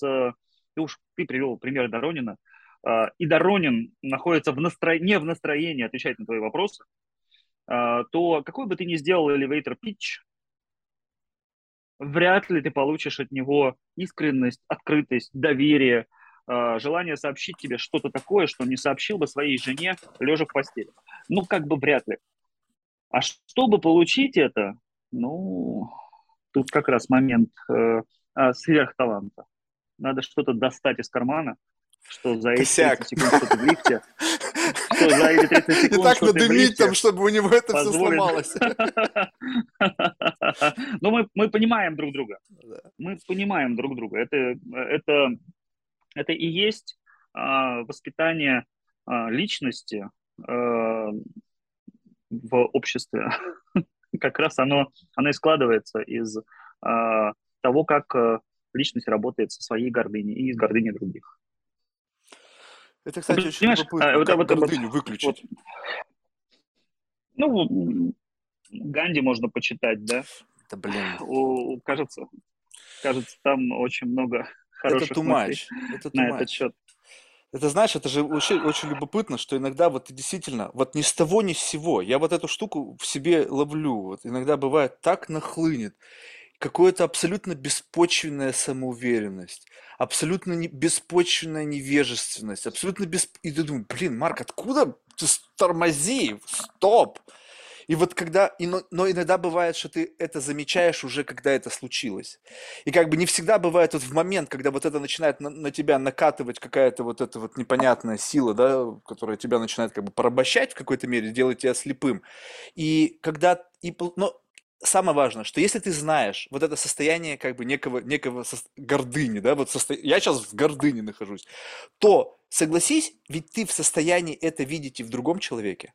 Но вот если ты знаешь, что такое гордыня, ну, ты честен сам собой, да, я бываю, вот меня нахлестывает. Соответственно, когда ты разговариваешь с другим человеком, ты же можешь чувствовать вот это вот как бы некую включенную у него гордыню, и думаешь, блин, слушай, ну мы же здесь ведь не обменяться как бы какими-то там, не знаю, ну, токенами нашего там тщеславия, успешности, а просто поговорить. Давай ты вот эту штуку выключишь, вот эту свою гордыню, и мне интересно всегда, как вот правильно человека попросить, чтобы он выключил свою гордыню. Причем так, чтобы он не обиделся, чтобы он еще больше не, не выстроил вокруг те- стену вот этого, знаешь, какого-то непробиваемого. А вот так деликатно, но в то же время очень четко объяснить ему, что я это понимаю, я понял это, я знаю это чувство друг. Но давай мы сейчас это опустим, и как будто бы легче стало. Раз это как будто бы такая кристальная чистота воздуха, был какой-то дымок, какой-то шум, и прямо выдохнули. И я вот всегда стесняюсь, думаю, как бы мне вот так вот задать это, как бы продемонстрировать, что я понял, я слышу, я слышу тебя. Ну, давай вот градус вот этого понизим чуть-чуть. Я не знаю. Каждый раз это А мне эксперимент. кажется, что, а мне кажется, что знаешь, мне кажется, что ровно, ровно э, это упражнение ты сейчас и проделал, э, сидя напротив меня и говоря каждое слово э, вот так, как я бы его разделил. Да, я прекрасно знаю, что ты крутой чувак, и у меня писька на 3 сантиметра короче. Давай, давай отбросим это. Э, Я умею, я умею делать э, много других упражнений, которые могут тебе понравиться. Ну, То есть, понимаешь, да? Да-да-да-да. Давай, давай, по- давай попробуем начать с чего-то другого. Вот. А, Этот разговор, он, он начинается с той же самой фразы, э, которую я учусь у своего сына. Привет, я Саша. Давай дружить. Все. И с той же самой фразы, которую я уже обозначил. Э, Робость – главный э, враг любви. Вот если робко, ну, оно и не произойдет. А если не робко, типа, да-да-да-да-да-да-да, вы все крутые, все хорошо. Я это признаю, я это правда признаю. А, Но это же не мешает нам пообщаться. Абсолютно нет. И вот, тут, и вот тут как бы выходишь на определенную нишу. Когда уже как бы вот этот фог, вот этот дым, он спадает, и как бы люди вроде как начинают друг друга слышать. Ты говоришь, слушай, вот я ну, в какой-то мере сижу, ну, то есть, как вот, знаешь, как наркоманы сидят на героине, сижу на общении с людьми, и я понимаю, что я абсолютно профан. Ну, то есть, как бы иногда бывает, что ты что-то вдруг на себе начинаешь мыслить, что, Марк, ты, блин, что-то там понял, там, что-то там где-то... Но ты иногда бывает попадаешь в ситуацию, где просто люди на тебя смотрят и говорят, Марк, очнись. Очнись, ты гонишь. Ты ничего не знаешь, ты на самом деле просто, ну, я, по- я люблю тебя, я хочу тебе просто помочь, вот тебе рука моей помощи, вылези ты из этого состояния, ты заложник своего mindset а. И когда они тебе начинают демонстрировать, слушай, а можно вот так, а можно вот так, и у тебя не возникает сопротивления. То есть, как бы, знаешь, я не знаю, откуда вот берется, у тебя часто такое бывает или нет, у меня бывает, кто-то заходит в позицию с регалиями и как бы тебе вываливает на стол что-то и как бы говорит, ну, слушай, ну это факт. Вот это факт, и ты не должен с этим спорить. Я говорю, слушай, а как ты к этому факту пришел? Ты мне расскажи вот этот реверс инжиниринг вот этой вот идеи. Вот ты мне факт этот вывалил, а как ты к нему пришел? Ты из книги это прочитал? Либо тебе кто-то сказал, либо это в твоей душе вот как-то родилось. И когда ты начинаешь этот вопрос задавать, ты понимаешь, что тебе не могут дать объяснение. Ой, ты знаешь, Марк, я на эту тему не рефлексировал. Я говорю, стоп. То есть ты мне этот факт вывалил, сказал, что я должен в него поверить, но сам в него даже не пытался понять природу происхождения этой мысли. И вот здесь вот мне всегда, когда появляется новый человек, который понимает, что как это вот устроено, что это некая игра, причем прикольнейшая игра, и знает, и уже успешен в этой игре. И я ему говорю, слушай, поделись со мной чем-нибудь, что ты нащупал. Что, ты, что, что вот есть какая-то вот абсолютно непонятная для такого обычного разговора, когда, в общем-то, какие-то смыслы фигурируют, когда по делу говорят или еще что-то. Абсолютно уникальная и только для тебя понятная форма вот как бы манипуляции вот этой вот реальностью дискуссии в хорошем смысле этого слова. Потому что иногда бывает, как бы, представь себе, что можно представить себе дискуссию, что мы с тобой как вот в темной комнате и оба с завязанными глазами. И мы как бы, ну, ориентируемся только на, на звук. То есть мы, мы не видим, как бы, ну, мы не можем нащупать какую-то вот единую нить, потому что мы, мы ну, как бы условно ничего не видим. Натыкаемся на стулья, там, которые там расставлены, еще на что-то. И вот инлайн, когда возникает, как будто бы повязка спадает, включается свет, и вот мы друг друга наконец-то видим. Но у этого есть как будто бы какой-то инструментарий. То есть иногда бывает с людьми, мы приходим к этому, иногда не приходим. И я не понимаю, как, почему, в каких-то случаях происходит вот это вот какое-то настраивание. Причем ты вроде бы пытаешься точно так же, а с кем-то не происходит. И тут вопрос. То есть, с одной стороны, можно всегда простить. Э, э, ну да, какой-то там напротив меня сидел. Не-не-не-не. Это не вариант. Это значит, ты где-то не доработал. И я не понимаю, почему в одном случае да, а в одном случае нет. Я не могу выяснить, найти, как бы сделать работу над ошибками. И вот любопытно, вот у тебя, когда бывают беседы, но не складываются с кем-то.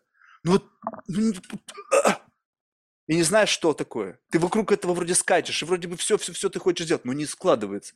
Вот этот момент, вот какой, э, ну, какие способы выхода из этой ситуации? Я э, давай вот э, предложу такой э, образ мысли Давай. Э, вот в этом отношении. Э, в, в темной комнате, где два человека, э, каждому из двух, где-то три человека, каждому из трех, э, в какой-то момент, если они заперты в комнате, э, нужно э, почувствовать в себе смирение.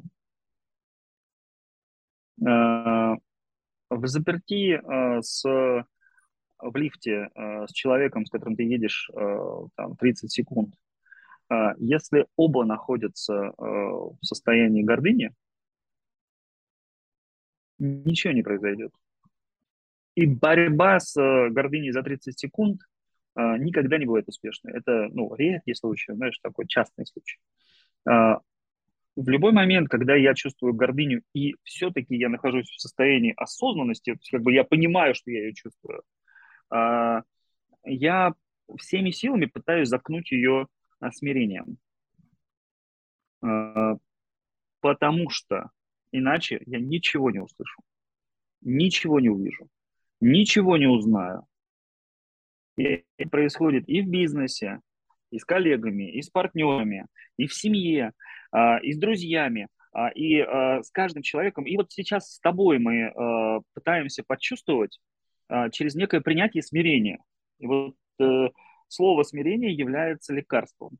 Mm. Меня научил э, этому, кстати, на удивление, спортсмен. Естественно, кто еще? Многократный э, победитель. Многократный. Он много раз стоял на пьедестале. А, он говорил о том, что а, пока я не пришел к Богу в его случае, не, не смирил, а, смирился, а я грешил, я в этой жизни счастья не чувствовал. Ну, понимаешь, да? А он руку президенту жал. У него машина была без номеров, его пропускали везде, потому что он великий. Ну, просто вот бы. А, пока я не смирился, а, и сейчас он один из таких выцерквленных э, людей. Я грешил, но но я каюсь. И это очень простые вещи. Я тебе это просто перевожу в некий uh-huh. такой значит, церковный формуляр, но он обычно uh-huh. понятен как-то вот широкому кругу людей. Смирись. Смирись. И вдруг двери откроются. Смирись, и вдруг люди услышат. Да, уязвимость приходит вместе со смирением. Уязвимость очень дорогое удовольствие.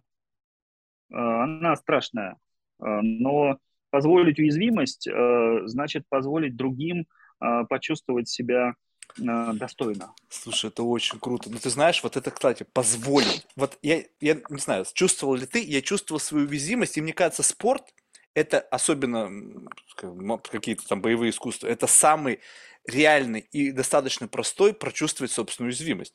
То есть и потом, зная, что значит уязвимость, понимаешь, многие люди, они, они думают, что они знают, что такое уязвимость. Либо они э, как бы не, не способны уязвимость эту вычленить в виде какого-то, какой-то субстанции. Но вот когда ты, извини меня, я просто помню свое детство. Блин, ну, я был, знаешь, такой мешком для битья. Ну, то есть, вот там чемпионы всякие, там, под дзюдо, самбо, там, не знаю, по боксу. Просто им иногда нужен был спарринг партнер, и я выступал вроде этого мешка вроде бы, а я занимался тяжелой атлетикой. То есть, почему меня брали? Потому что я был тяжелый, и мне тяжело было отрабатывать. Попробуй тушу брось, которая еще стоит и не понимает, просто как статуя. Мне всегда называли деревяшкой. Но в этот момент, когда ты понимаешь, что вроде бы пф, придем ко мне туда в зал, я там приседаю там 260, а ты там коленки у тебя лопнут. И в этот самый момент ты вроде бы со всей этой эго, гордыни, что ты такой, блин, вроде бы как бы сейчас кости скрушишь. Шмяк, и тебя душат, либо руку тебе ломают, и ты ничего не можешь сделать. Ни чего. И думаешь, как? Блядь, как? Понятно, что тут включается рационализация, блин, он с детства занимается этим, ты там только раз в неделю или еще что-то. Это понятно все. Но именно ощущение, нужно почувствовать в жизни чувство полного беспомощности по отношению к ситуации, по отношению к другому человеку. И вот именно тогда, мне кажется, возможно и смирение. И тогда и понятие границ собственной уязвимости возможно. Но если ты никогда в жизни это не чувствовал, согласись, вот это может быть прозвучит дико, но у меня такое ощущение, что есть люди, которые, ну, как-то, знаешь, у них жизнь такая ровная. Вот ровная жизнь. И давай, вот они вот это... Давай, давай, давай, давай я тебе приведу пример здесь, давай. очень интересно. Смотри, а, давай возьмем а, тот а, пример, с которого ты начал. Mm-hmm. Вот есть некий а, в Нью-Йорке а, там клуб, mm-hmm. а, где собираются миллиардеры, да? Mm-hmm.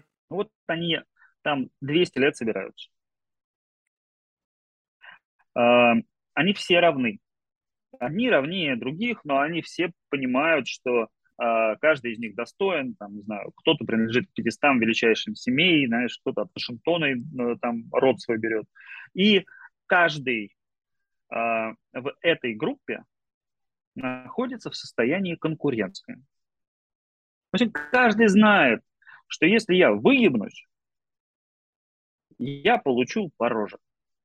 Не так, так иначе. И это формирует взаимное уважение. Знаешь, как мальчики учатся лицом. Да-да-да. Когда э, мы возьмем тоже общество, ну, например, в России, когда за 30 лет э, 50 человек получили э, невероятную мощь от обломков Советского Союза, они в этом э, клубе не находились и лицом не зарабатывали. Пример. Вот мы э, придем в э, спортзал, где боксеры, профессиональные боксеры. Ты думаешь, кто-нибудь друг на друга бочку катит? Кто-то проявит неуважение, кто-то скажет э, дерзкое слово, кто-то посмеет позволить себе поступить некорректно по отношению к другому? Нет, никогда. Эти люди, каждый из них, уважают каждого присутствующего. Они понимают, почему. Они это чувство достоинства лицом заработали. Вот. И, а, и это то, а, что а, формирует общество. Чем выше конкуренция, в Америке конкуренция за власть колоссальна. Например, она колоссальна, она самая предельная в, вот сейчас в современном обществе люди, которые заработали конкуренцией, уважают других, кто ее заработал конкуренцией. И тех, кто может заработать конкуренцию, потому что они прекрасно знают, что на Олимпе вечно не сидят. Что за нами идут другие, такие же дерзкие, такие же смелые и такие же умные. Посмотри на Китай. 30 лет. 30 лет назад моя бабушка рассказывала мне, что все китайцы ходили в робе. Просто вот они вот реально, они были беднейшие из бедных. А сегодня они чувствуют себя по-другому. А 20 лет назад один мой ментор сказал, слушайте, да, их миллиард, и у них у всех есть мозги. Mm-hmm. И это очень большая ценность, понимаешь? Вот они э, вот сквозь конкуренцию, сквозь воспитание этого духа в обществе равных, чем шире это общество, тем больше чувство достоинства, тем оно зреет больше. И поэтому эти самые люди задают тебе вопрос, ты где учился? А, ты, значит, э, э, какой-нибудь Оксфорд не заканчивал, да? Ну так ты же так не конкурировал, как я. Понимаешь, да? Ты же э, на Уимблдоне не выступал, ты не знаешь, какую я цену заплатил, чтобы здесь оказаться в этом месте. Ты не чувствуешь этого. То, как ты этого добился, ну, это твой путь. Но те, кто здесь находится, добились этого так же, как и я. И я уважаю их вклад. Ну, то есть, вот, там много таких историй. А, таким образом а, выращиваются а, тяжелые элиты. Такие, знаешь, heavy looks. Вот таким образом. И они выращиваются долго. Слушай, ну вот, э, понимаешь, вот здесь же все получается сопряжено, то есть, ты говоришь, лицом, но получается, что прежде чем ты что-то заработаешь, ты должен получить по морде. Ну, условно, там, будь то это ментальная пощечина, либо это реальная как бы по морде. Я вот по, по морде много раз в своей жизни получал и как бы знаю цену словам. Ну, то есть, когда ты что-то говоришь, и ты как бы понимаешь, что ты за это должен, можешь за эти слова ответить, и как бы возникает некая уже даже персональная ответственность. Сейчас мы живем в мире, мне кажется, с минимальной персональной ответственностью. Сейчас как-то cancel culture как-то появилась, такое какое-то странное, да, что людей вроде хоть с этой стороны как-то стали обуздывать, но опять же этот cancel culture в руках не совсем адекватных людей, которые сами по морде не получали. То есть там все какое-то, ну, пошло как бы вообще в какой-то странный разрез. Но вот здесь вопрос. Вот ты э, выстраиваешь эту вот некую систему таких очень специфических, сложных отношений, ну, сложных с точки зрения обывателя, а вот некого такого постоянного статуса кво, когда ты, у тебя в, в каждом твоем действии есть ощущение персональной ответственности за действия, за слова, за все остальное. И понятно, что тут как бы вот это чувство конкуренции, когда ты понимаешь, что этот человек находится на другом э, как бы уровне с точки зрения как бы конкуренции, ты где-то там конкурируешь, он где-то там конкурирует. Ты чувствуешь вот этот некий гэп. Но, по крайней мере, вне зависимости от этого гэпа, мы, получ... мы знаем, каждый на своем уровне, что это такое. Что значит быть персонально ответственным, и что значит чувствовать уязвимость, и что, и как бы, и, как бы, эм, как это сказать, э, чувствовать, заставлять других чувствовать уязвимость. То есть вот это вот чувство уметь не свое знание, что такое своя уязвимость, и уметь заставлять других чувствовать уязвимость. И вот только тогда, мне кажется, возникает какая-то некая сложная такая структура понимания того, как вообще устроена человеческая природа. Когда ты должен четко понимать не только, как бы, что у тебя есть свое право, но это твое право, натыкаешься на интересы другого человека, и здесь может возникать определенная ответственность. В мире сейчас мы живем, я охреневаю иногда бывает. Вот ты, блин, еду до, в машине, и сзади кто-нибудь сигналит. Ну, прямо вот бесит, вот сигналит и сигналит. Понятно, опять гордыня, опять началось. В этот самый момент, раньше, я помню, в России, я бы поставил на аварийку, вышел бы и сказал бы, ты что, собака, делаешь? И там бы в этот самый момент что произошло? В зависимости от того, бывало и так, что я подходил, и там такая рожа кирпичом сидит, и думаю, блин, Марк, нахер ты вышел? То есть ты сейчас пизделей получишь только за этот факт, что ты вышел. Вот, но сейчас, неважно, какая рожа там сидит, там может быть сидеть вот такой вот дохляк, которого ты просто задушишь, вот просто вот уничтожишь одним пальцем, и он будет тебе говорить, знаешь что, fuck you, я вот я не понимаю, мир изменился, понимаешь? Я вообще аналоговый в этом мире. Я не понимаю теперь, как все устроено. У людей нет персональной ответственности. А если ты ему леща дашь, сразу же побежит в полицию, тебя посадят. Ну или не посадят, будешь платить деньги и так далее. Словесная ответственность вообще непонятно, как работает. Мы вольны говорить друг другу все, что угодно, без каких-либо тормозов. Но если вдруг ты натыкаешься на какой-то пушбэк, ты сразу же говоришь, какого хрена? То есть люди не готовы к вот этому какому-то батлу, который, в котором есть как бы некий статус-кво, некая ответственность. И я не знаю, как жить. Слушай, ну опять же, тут, ты уж меня прости, без масок, без всего, я, а, я вспыльчивый человек. Я выбегал из машины, а, открывал а, дверь обидевшего меня и совал ему туда двойку. Так было. Э, я об этом У сожалею. всех было. Я об этом сожалею, потому что это было на глазах моей жены, но меня взбесили просто адово. Абсолютно. Я э, э, даю волю эмоциям. Э, и я за это плачу. Плачу. Естественно. Э, и э, я прихожу к выводу о том, что я не могу ждать э, от других людей, э, чтобы они все были белыми и пушистыми, чтобы они все мне, э, знаешь, как бы э, в отношении меня вели себя так, как я бы хотел. Вот этого я не могу ждать. Люди разные, людей много, люди находятся в разных обстоятельствах. Э, все. Но я могу что-то с собой сделать. Я могу поступить очень просто. Я могу сказать себе фразу, типа, знаешь, Никит, только ты можешь позволить кому-то себя обидеть. Только я могу позволить кому-то себя обидеть. Никто меня не может обидеть. Слушай, а вот этот момент не сказал, состояние, что ты сам себя наебал? Нет, Нет такого чувства у тебя? нет, Нет? нет. А, Это раз. А второе, второе, второе, и это то, почему мир э, дифференцируется, почему он слоится, почему э, есть умные, глупые, бедные, богатые, э, есть, не знаю, спортсмены э, и артисты.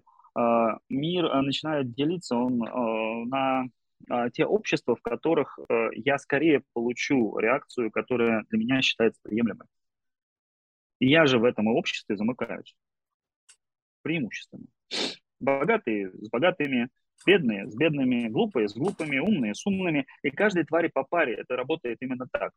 А, Но оно, а, а, поскольку, поскольку мы все живем в таких полях информационных и а, как бы эмоциональных, ну, их- они как бы пересекаются, там все время друг с другом как-то взаимодействуют, а, я а, наталкиваю себя каждый раз на те мысли, э, с которых начинается любая религия. Например, христианская религия начинается с двух заповедей. Вторая заповедь гласит, э, возлюби ближнего своего, как самого себя. Ты возлюби, Никита. Не он тебя возлюбит, ты его возлюби. Ты почувствуй э, э, себя в отношении этого человека, э, как будто бы он твой близкий друг. Он значимое лицо. Ты хотел бы, чтобы ему тоже было хорошо. И это меняет отношения. Не всегда. Все еще срываюсь. Но меняет отношения. Слушай, ну вот вы- меняет я вот это хочу Подходишь, понять. говоришь, «Дора- дорогой мой, вот подходишь к этому, вот, постучал ему в стекло, дорогой мой, да прекрати ты, пожалуйста. Я знаю, что ты торопишься. Но у меня там э, ну это жена, игра. собака, Ты же понимаешь, что ты, ты там, там вулкан страстей. Ты просто отыгрываешь, роль Отыгрываешь. классного парня, Но в который этот знает вторую момент ты- заповедь.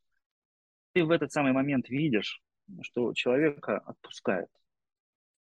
М.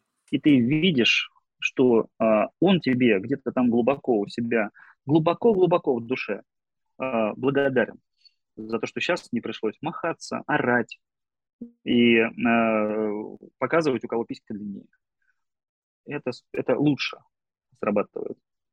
И я при этом абсолютно, а, абсолютно не отрицаю того, что иногда надо взять и выстрелить. Похоронить, поблагодарить и пойти дальше. Это тоже существует. То есть- Потому что есть и другие заповеди. Знаешь, Горбатова могила исправит. Понятно. Слушай, ну то есть у тебя внутри это дос- сейчас достаточно sustainable, то есть у тебя не возникает ощущения некого ментального долга.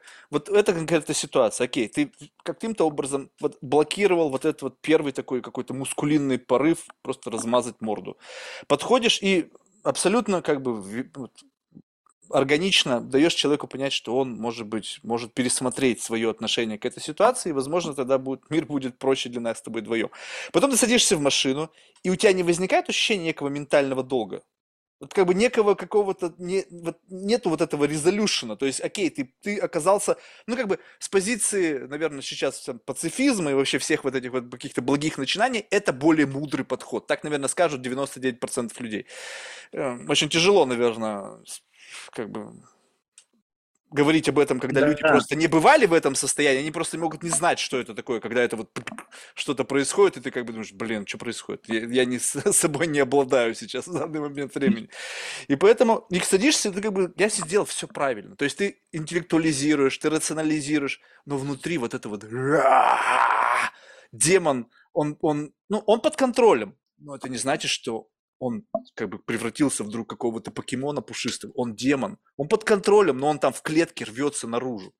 То есть ты, получается, всех своих демонов, условно, посадил по клеткам, к ним иногда приходишь, с ним разговаривать, их подкармливаешь, и там извергают там плазму, там одни там просто бросаются на стену. Ну, ты знаешь, они твои. Это твоя, как бы твоя природа в какой-то мере. Но они все под замком. Вот есть такое ощущение? Я, э, у меня, да, да, такое ощущение складывается, но я не запираю своих демонов. А, э, я позволяю, я, поз, я позволяю им иногда погулять. Э, чем более контролируемая среда, в которой я это делаю, тем обычно больше я кайф получаю.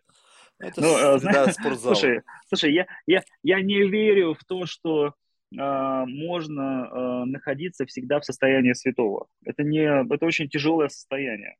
Э, к этому надо, либо до этого нужно дорасти, то есть как, когда-то со временем э, гормональный фон э, будет выровнен настолько, что э, вот это состояние Будды будет э, естественным ну, быть естественным. Когда-то со временем это может быть так. Но, но э, я далек от этого еще.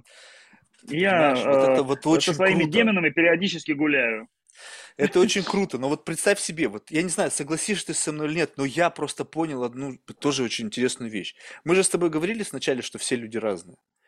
И вот представь себе, вот для меня качество человека определяет наличие у них, у него или там у них внутренних демонов.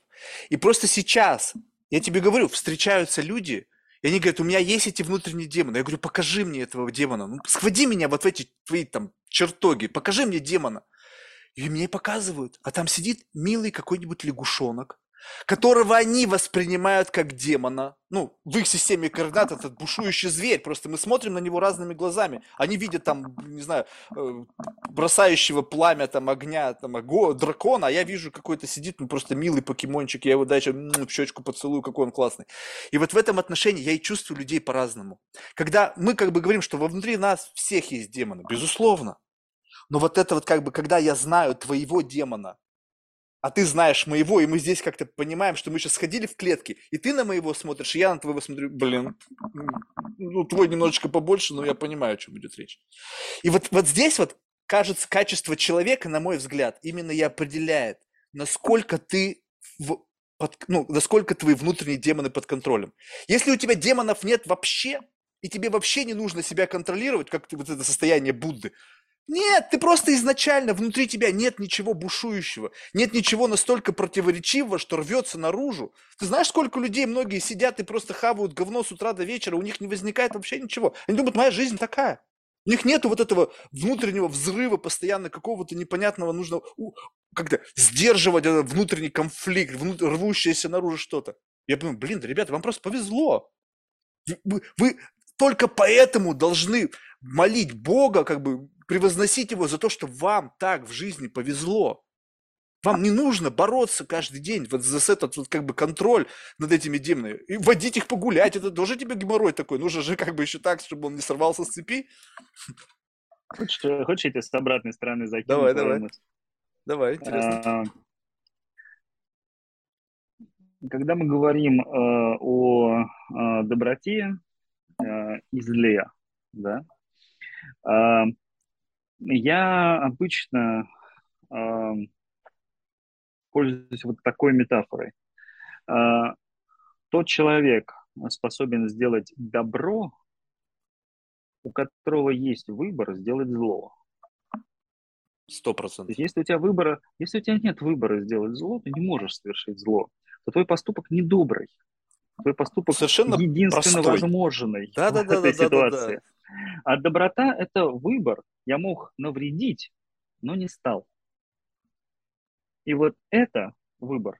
А, и это выбор, а, который а, можно делать, а можно не делать. И поэтому люди, которые творят зло, воспринимаются как большинством с позиции, что если я попрошу, он может быть, если не зайдет добром потому что они знают, что может, если не зайдет. Ну, милость, ну, понимаешь, да? Uh-huh, uh-huh. А, индульгенцию можно просить а, на совершение греха а, у того, кто а, понимает, что это грех. вот он знает, что это грех, и дает его, вот, вот, вот, эти э, принципы работают. А, а еще э, люди, которые не могут совершить зла, не нравятся женщинам. Это да. Слушай, но ты видел, вот, ты видел реальное зло? Вот, вот своими глазами, когда ты даже сам понимал, что вот это вот за гранью твоей картины мира. Вот когда... Обычно, обычно оно очень психопатично. Я больше всего боюсь э, э, людей, э, которые не разделяют э, понятие э, нанести вред ближнему и не нанести, для которых любой поступок в отношении ближнего, хоть каннибализм, является абсолютно спокойным и приемлемым. Психопатичное зло, я его адово боюсь. Это просто какой-то ужас. Это вот то, что поднимает внутри меня а самые-самые-самые жуткие вот эти тонкие ноты uh, прям ужаса, понимаешь, ужаса просто, когда ты mm-hmm. находишься в трепете. Uh, это то, что очень сильно, сильно пугает. Эти люди, их мало. Они есть. Но они, они по-настоящему опасны. Это да, но, слава богу, мне с такими людьми не приходилось сталкиваться, ну, разве что только в документальных фильмах или художественных. А вот э, люди, которые, знаешь, э, вот э, рассмотреть зло с позиции как раз-таки человека, способного его не совершать. То есть, как бы, понимаешь, то есть, как будто бы вот, вот это вот и есть качество человека, что когда у тебя есть альтернатива выбора, что у тебя достаточно сил совершить как бы альтернативный злу поступок. То есть вот это вот как бы качество человека, что у тебя настолько ну, я не знаю, сил, понимания и как бы как это, знаешь, как, как ребятам, просто мне многие рассказывали, вот они, бывали конфликты когда-то на улицах, и он, ну, чемпион блин, мира там или чемпион России, ну, это просто несоизмеримо категория, да, ему достаточно просто применить, ну, хотя бы там половину своей силы, и наверняка будет нанесен непоправимый ущерб. И вот в этот самый момент они просто калибруют вот этот твой поступок. Ну, понятно, что не, не всегда так, но бывает такое. Вот. И та же здесь. Но когда ты наблюдаешь зло, когда человек просто не справился, и когда ты видишь, что он потом осознает, то есть вот это вот как бы содеянное, да, и начинает оправдывать себя, там, как это, не знаю, там, знаешь, это, как это, рационализация, сделка с совестью, вот это все. И вот такое зло я в жизни видел очень много.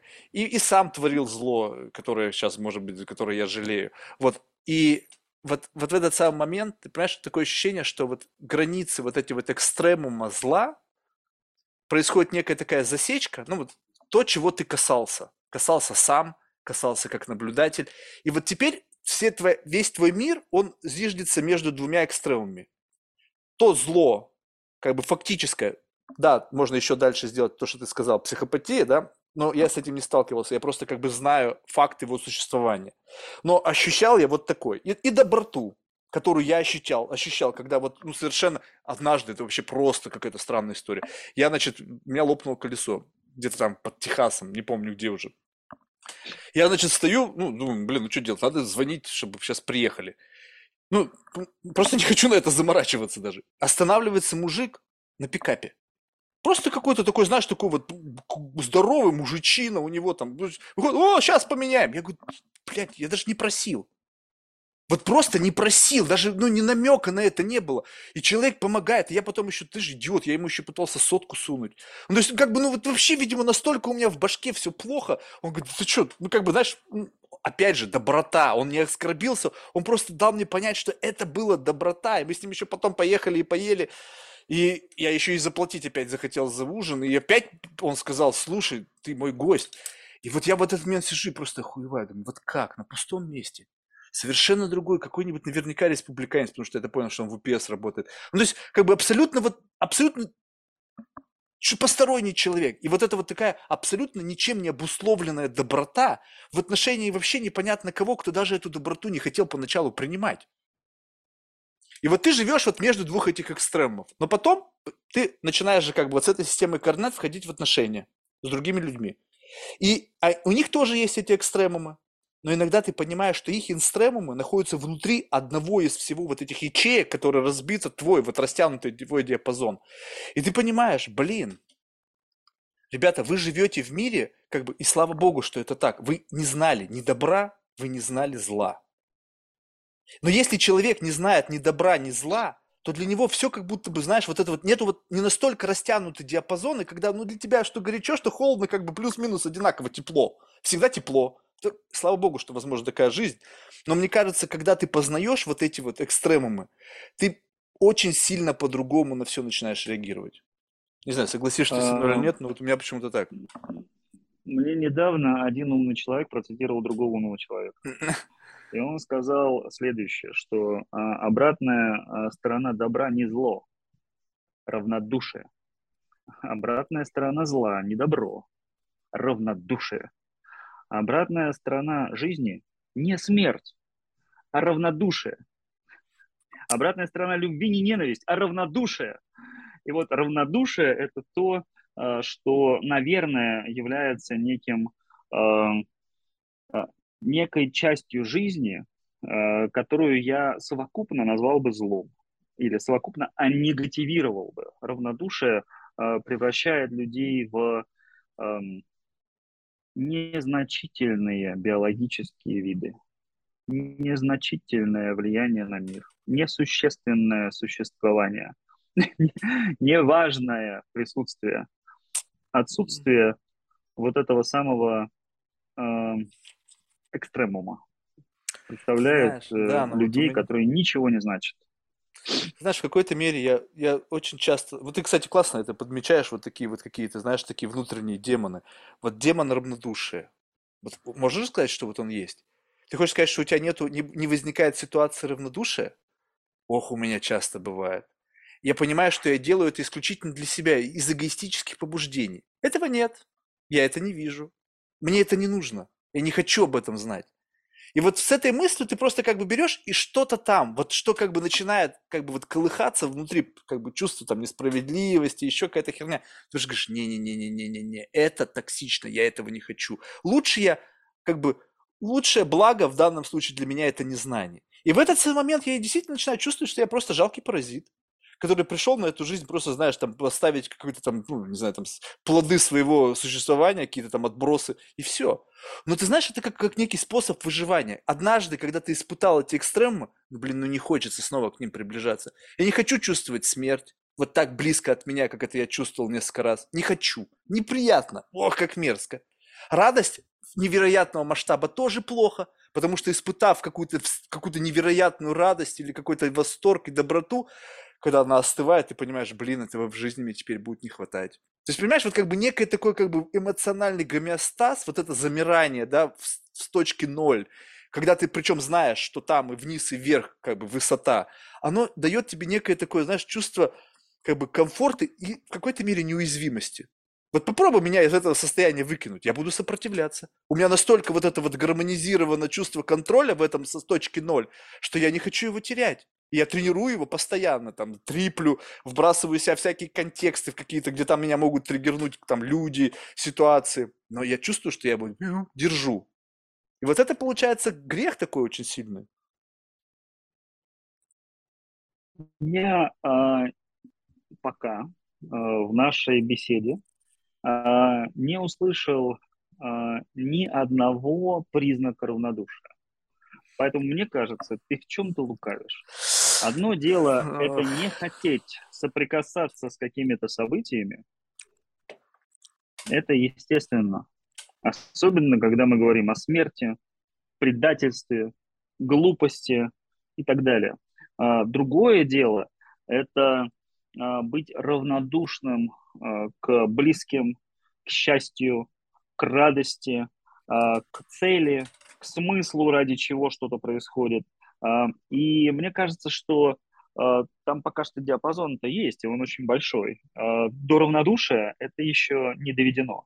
Нет, так это вы, вы, выборочное я чувствую, равнодушие. Я чувствую, я чувствую, я чувствую, ну, слушай, выборочное равнодушие это выборочное равнодушие, это принято решение. Естественно. Вот я тебе это об этом говорю. Принято, принято, принято решение с той ценой, за которую за него заплатили. И кто может... Давай так, зачем его осуждать? Это принятое решение. Оно осознанное и принятое. В ситуации, когда все становится равнодушием, это немножко другое состояние. И вот я встречал таких людей.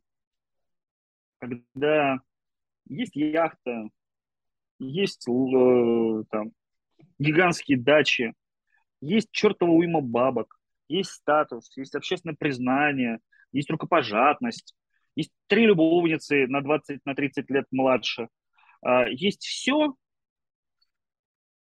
и я сижу на дне рождения своего дорогого друга и сплю. Потому что мне похуй все, что вокруг происходит. Вот это чувство, вот оно э, внутри меня э, пробуждает э, непринятие, э, сарказм и в чем-то даже ярость. Ну как же так? Э, и э, это, на мой взгляд, э, какой-то, знаешь, страшный грехов, короче. Он такой да. улетевший вообще куда-то в сторону. А, а тебе не а, кажется, это что это бы, люди просто я, на алтарь да. все положили? Просто мне кажется, здесь вот есть вот тоже. Вот, допустим, почему я не могу стать вот богатым таким, каким бы я хотел? Потому что в моей системе, ну, скажем так, в моем потенциале, э, интеллектуальном, не знаю, там, с точки зрения каких-то еще там химических, не знаю, там, психологических особенностей, чтобы достичь вот этой цели, я должен положить на алтарь все. И я в какой-то мере вот встану тем чуваком, если буду продолжать в том пути, который будет спать. Потому что настолько будет как бы нересурсное состояние, ты отдал все ради вот этого, там, яхт, там, не знаю, там, денег, там, баб, там, не знаю, не знаю чего. Просто по-другому ты не можешь. Есть другие, которые, вот я смотрю на тебя, ты успешный человек, но я смотрю там у тебя в Инстаграм, там, у тебя есть время для спорта, для детей, для путешествий. Ну, в общем, такой, ну, понятно, что Инстаграм это такая некая ярмарка тщеславия, там, как бы лучшие моменты жизни, но у кого-то их вообще там нет. Там у них выступление здесь, выступление здесь. Если не выступление, то он дома сидит и какие-то умные мысли записывает. Думаю, блядь, когда же ты живешь? Когда ты живешь? Что ты делаешь для себя? И вот такое ощущение, что это, знаешь, как вот некий талант. Вот представь себе, вы два парня тренируетесь там на ковре, что-то два, два джиу-джитсу. Но у тебя органический талант. И ты за единицу времени продвигаешься вот в этом познании, в этом мастерстве больше, чем кто-либо другой. Конечном итоге вы пришли к одной цели, только ты пришел к черному поясу, блин, на 10 лет раньше. Так же и там, получается. А тот пришел, у него сил нету. Все, он черный пояс получил, и там же сдох от инсульта. Потому что он все положил на алтарь, и он не больше не может. И поэтому вот мне кажется просто такое вот ощущение, когда ты говоришь о тотальном каком-то безразличии, это просто выжженность. Человек работает на пределе, он не как бы вот не equipped, вот не, не создан для того, чтобы там быть, но он там каким-то образом оказался, и он просто не вывозит. Можно так сказать? Либо это опять выбор, на самом деле. Это не, не следствие, а просто выбор. Быть таким. Выбор. Я считаю, что это выбор. Это выбор. Э, причина этого может быть пресыщение, э, причина этого может быть выгорание. Причина может быть разная, но она на, на, на выходе это выбор все равно. Mm-hmm. Я не, э, я ни в коем случае не считаю, что это такое поведение можно квалифицировать как жертву обстоятельств. Ну да, звучит туповато, мне кажется. да. Так, так случилось. Нет, я считаю, что а, это выбор. А, и а, он был в какой-то момент принят. И дальше давно выбор, принят.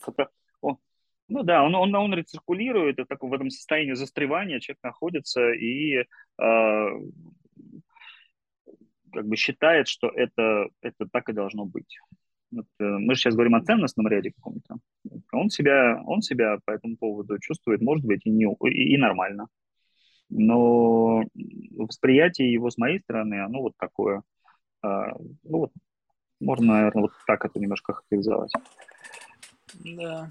Слушай, ну вот, а, вот в этот самый момент, вот смотри, вот, а как, вот я понимаю, что на, у нас на все может быть своя точка зрения. Вот даже вот в описании этого человека. Вот ты, ты описал такой некий набор эмоций, который может вызывать у тебя этот человек.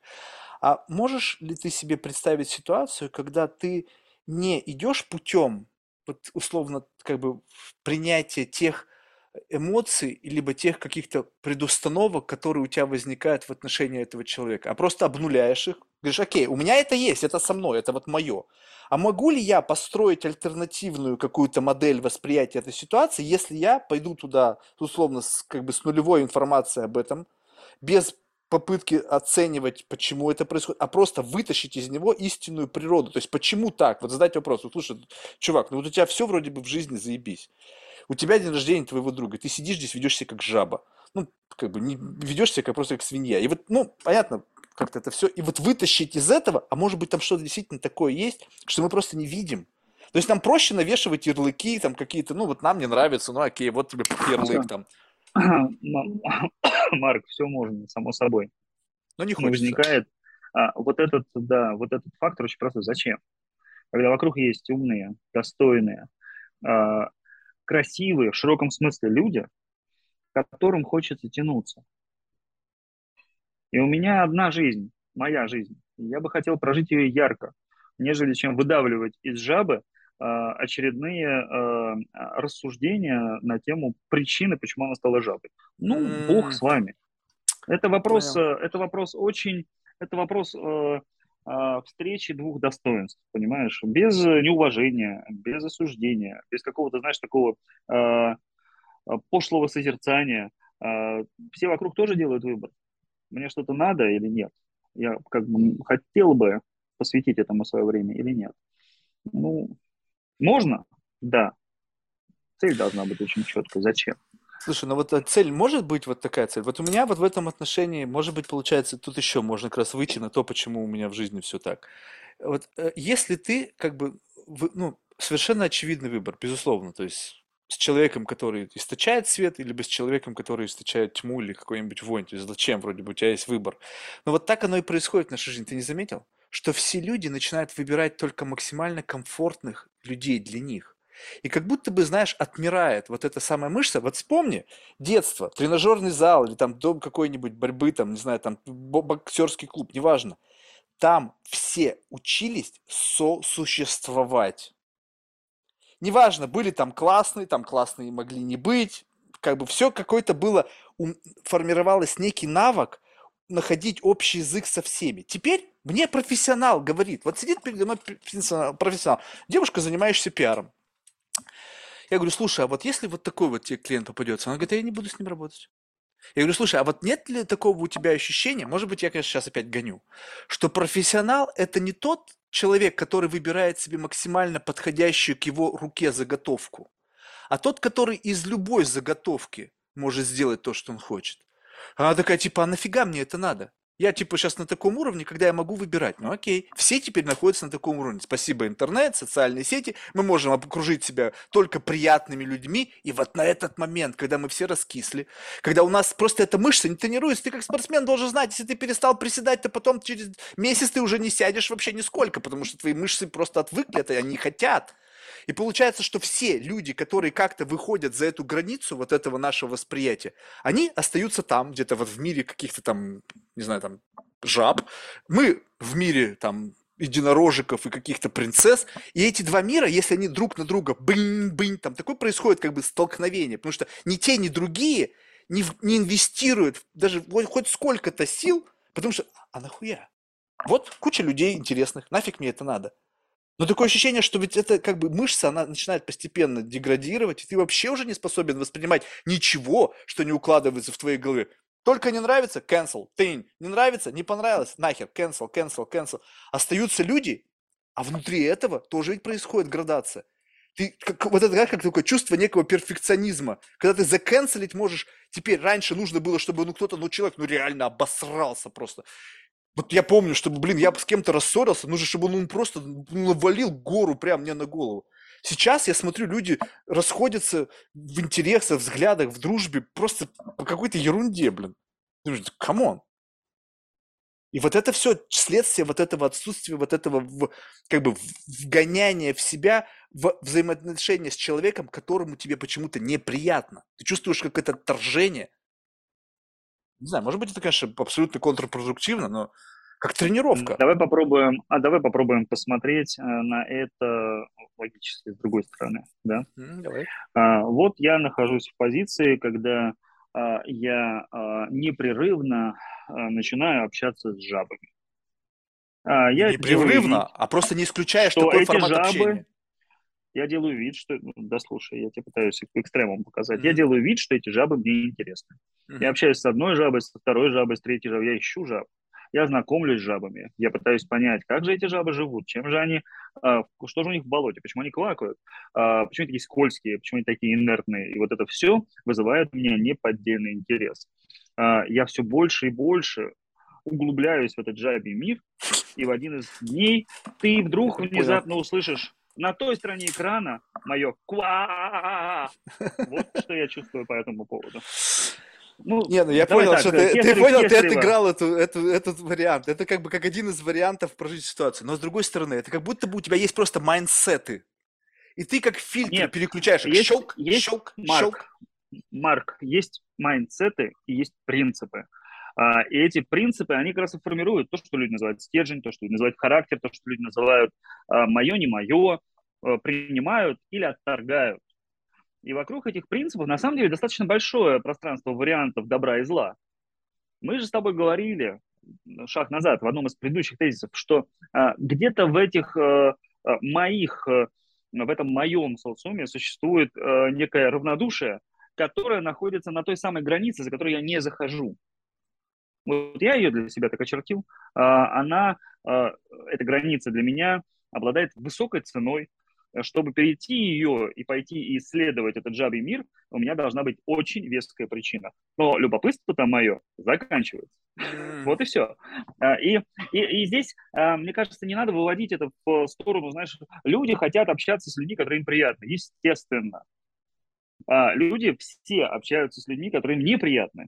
Тоже естественно. Я просто не встречал человека, который бы общался всегда только с теми людьми, которые им приятны. Это может быть где-то в психушке там собрали отдельно. О, социум, они 20 лет живут, и, и они там друг другу приятны. Наполеон со Сталином всю жизнь. Ну, понимаешь, какие-то вот такие истории.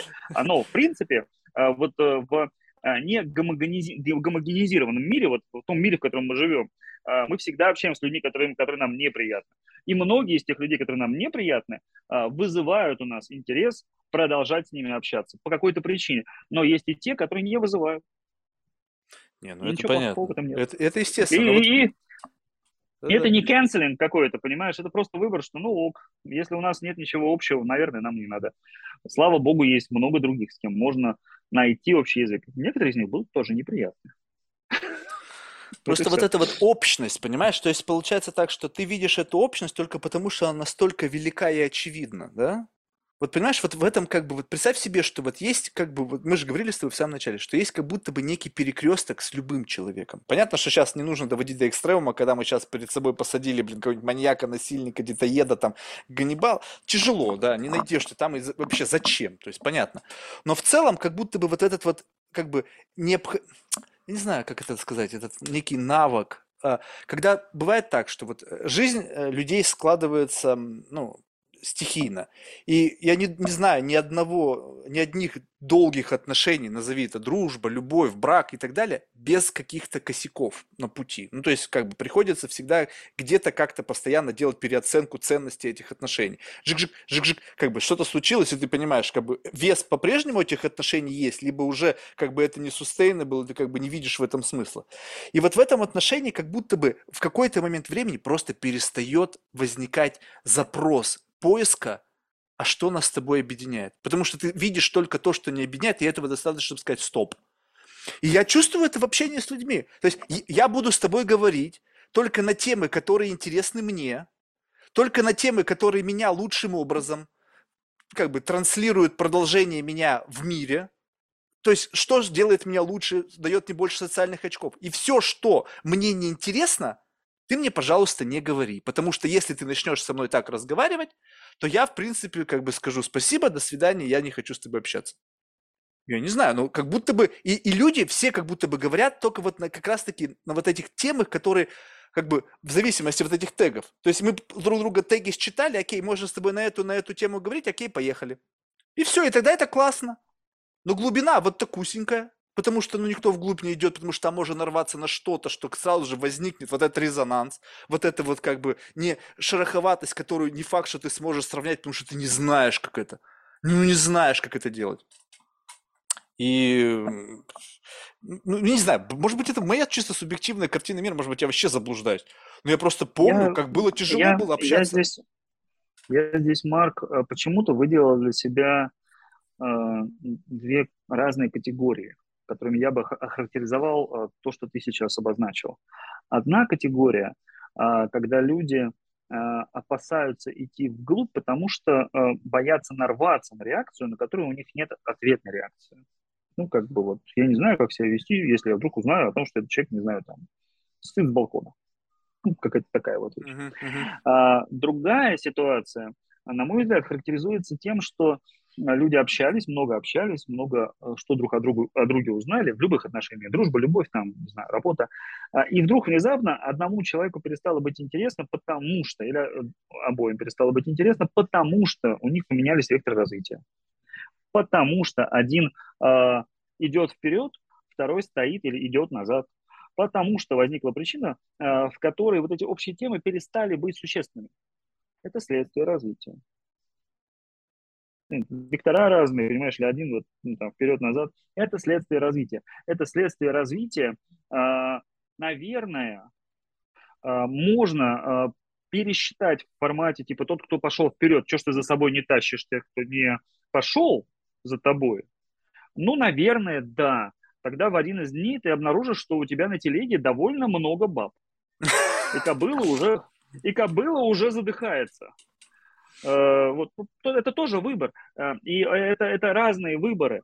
Э, и я бы их, я бы их все-таки дифференцировал. И отрабатывал по-своему. На самом деле у меня много людей, э, с которыми я раньше общался, а потом перестал. Осознанно был момент, когда я сел сказал, вот эти конкретно группы людей, я не буду общаться никогда. Я не испытываю э, ни э, удовольствия дать, ни удовольствия взять, ни причины попробовать изменить. Я сделал несколько попыток, каждая из них э, привела меня в никуда. Вследствие этого мое решение. Я так больше не хочу. И больше никогда не общался. А, и э, в моей жизни это привело к тому, что освободилось пространство, такое в социальном капитале это называется, знаешь, пространство для других людей, а, для другого опыта, и как следствие для другого знания, и для другой еще раз оценки, это знание мне интересно, интересно, и вот так происходит моя жизнь. Вообще, в принципе, у людей не так уж и много контактов. Возьмем э, эти исследования социального капитала, мы в каждый момент времени не так уж и много можем поддерживать социальных связей на хорошем уровне. А, и а, никто практически, никто не может похвастать каким-то колоссальным социальным капиталом. Никто. Все могут похвастать его качеством, и по качеству меряется его вес. Но а, его масштаб определен количеством часов в сутках. Угу он определен количеством взаимодействий, которые ты провел с каждым отдельно взятым человеком в течение какого-то периода времени, квартала, там, года, десяти лет. И это очень важно. Очень важно. А, и а, это не отрицает, ни в коем случае не противоречит тому, что с тем человеком, с которым я не общался 10 лет, через 10 лет я встречусь, и мы снова найдем общий язык. И у нас снова появятся интересы, и мы снова сможем взаимодействовать по любому вопросу.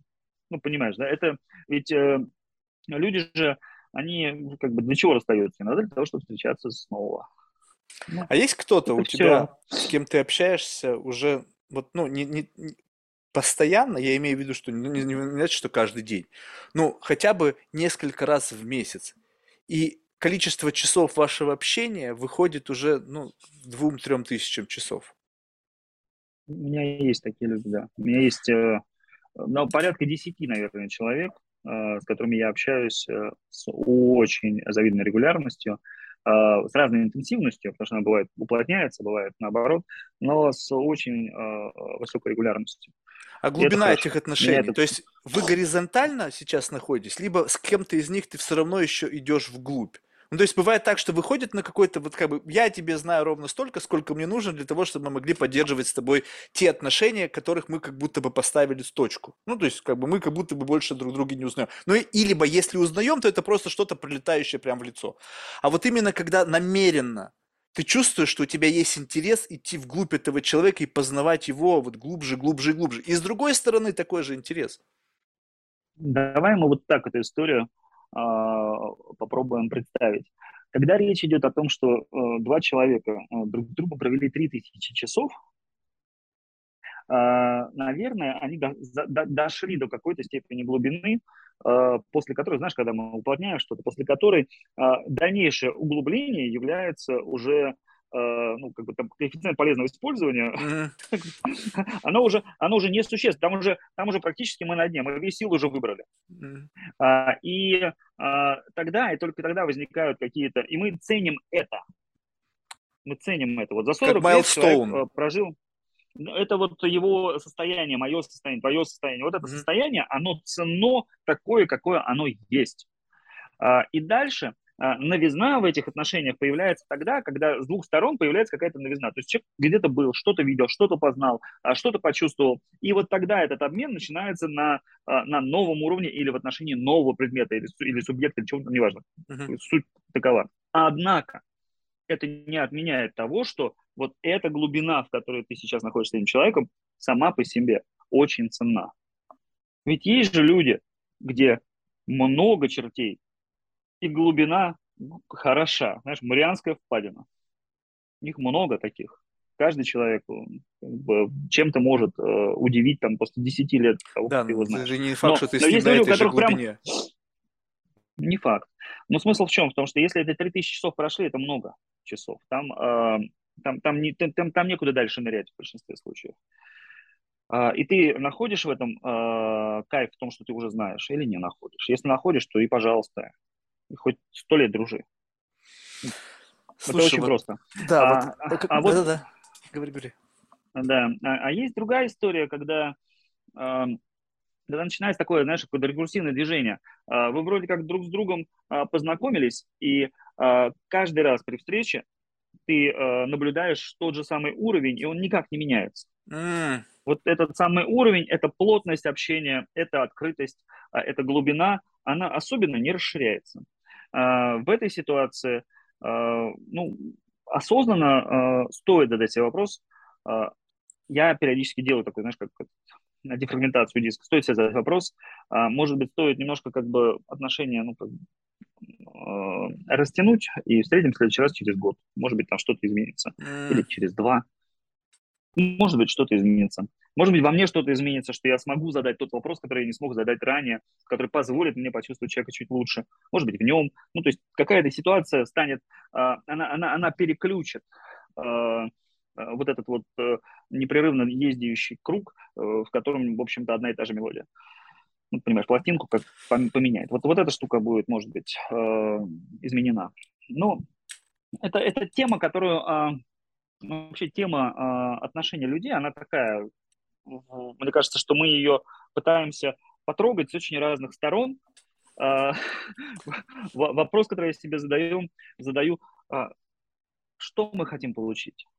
То есть вот как ее почувствовать, что мы хотим получить. Мы, кажется, друг друга уже неплохо узнали за, это, за эти сколько а мы вот это, это представь себе, Представь себе, что это такая очень, как бы, вот сколько бы, ну, то есть это как будто построение, во-первых, своей собственной контурной карты. Когда тебе кажется, что ты вроде бы себя уже как бы познал, но ведь как себя познаешь? Ты познаешь себя в отличиях, то есть и сходствах, и различиях. Значит, с кем-то ты разговариваешь, чувствуешь, что тут как бы разночтение идет. Получается так, что твое как бы мироощущение, мировосприятие отличается от другого. Задаешь себе вопрос, слушай, а почему так? То есть это твои просто какие-то там, ну, твое видение, твое воспитание, твоя другая среда, либо это твое какое-то, у тебя было раньше так же, но в силу каких-то жизненных обстоятельств ты увидел что-то новое, что расширило, либо, может быть, наоборот, сузило. И ты как бы вот здесь калибруешься. А с точки зрения отношений, отношения это тот самый как бы какой-то фон. Как будто бы вот э, в зависимости от того, как бы представь себе, что это отношение, э, сама специфика коммуникации, это как некий контекст.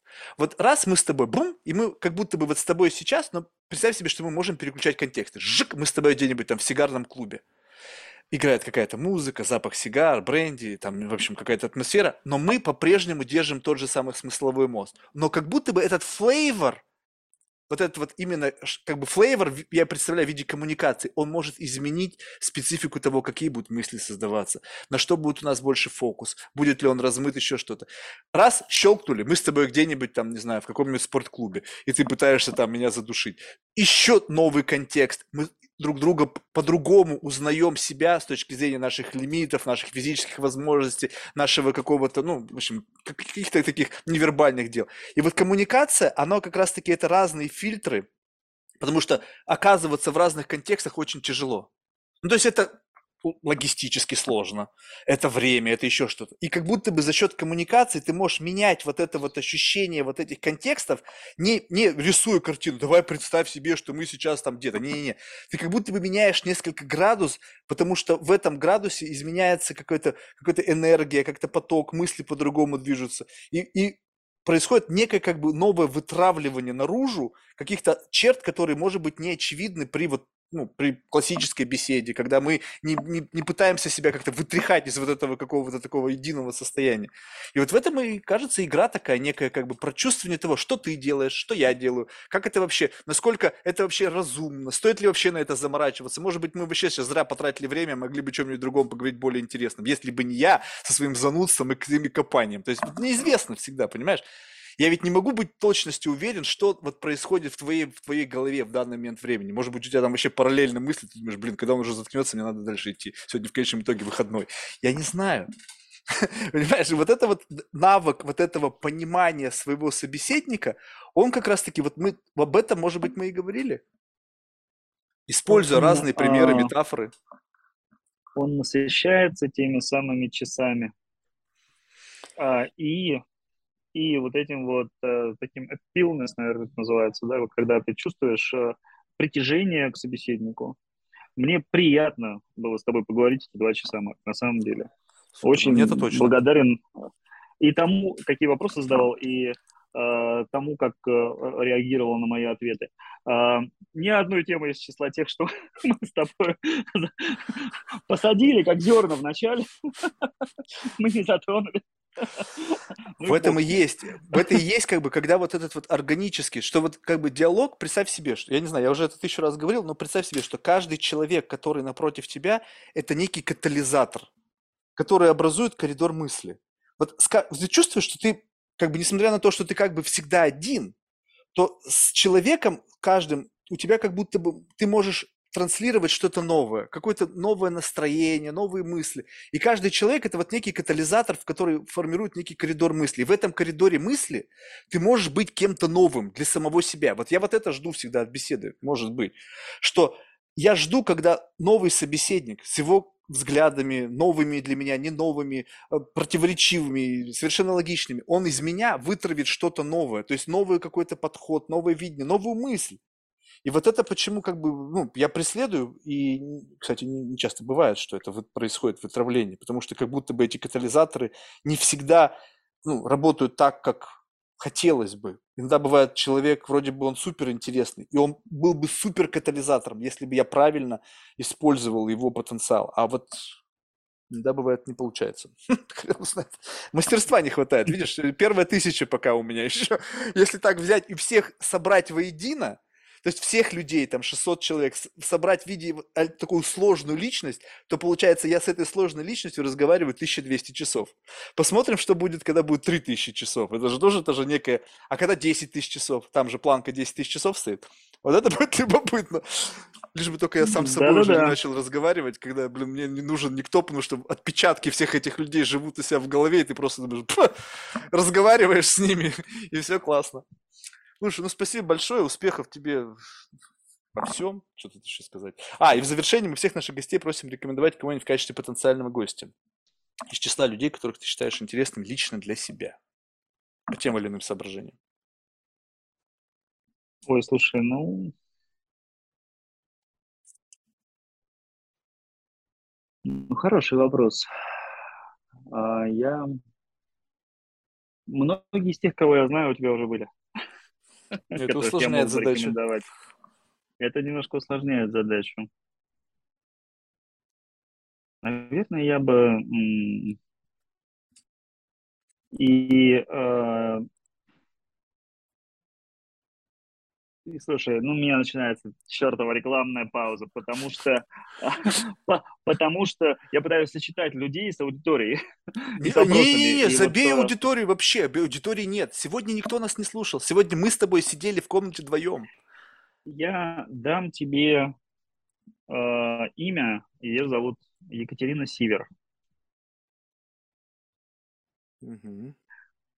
А, а почему? А, потому что это тот человек, который а, в моем окружении Мгм. больше всего провел в общении с теми самыми олигархами, которых ты вначале затронул. А, интересно. А, человек, который знает mindset, особенности поведения, особенности быта и проживания, а, качественные черты а, и а, имеет свою позицию, взвешенную в отношении а, того элитарного клуба, который строится в этой стране конкретно в сегодняшнее, в сегодняшнее время.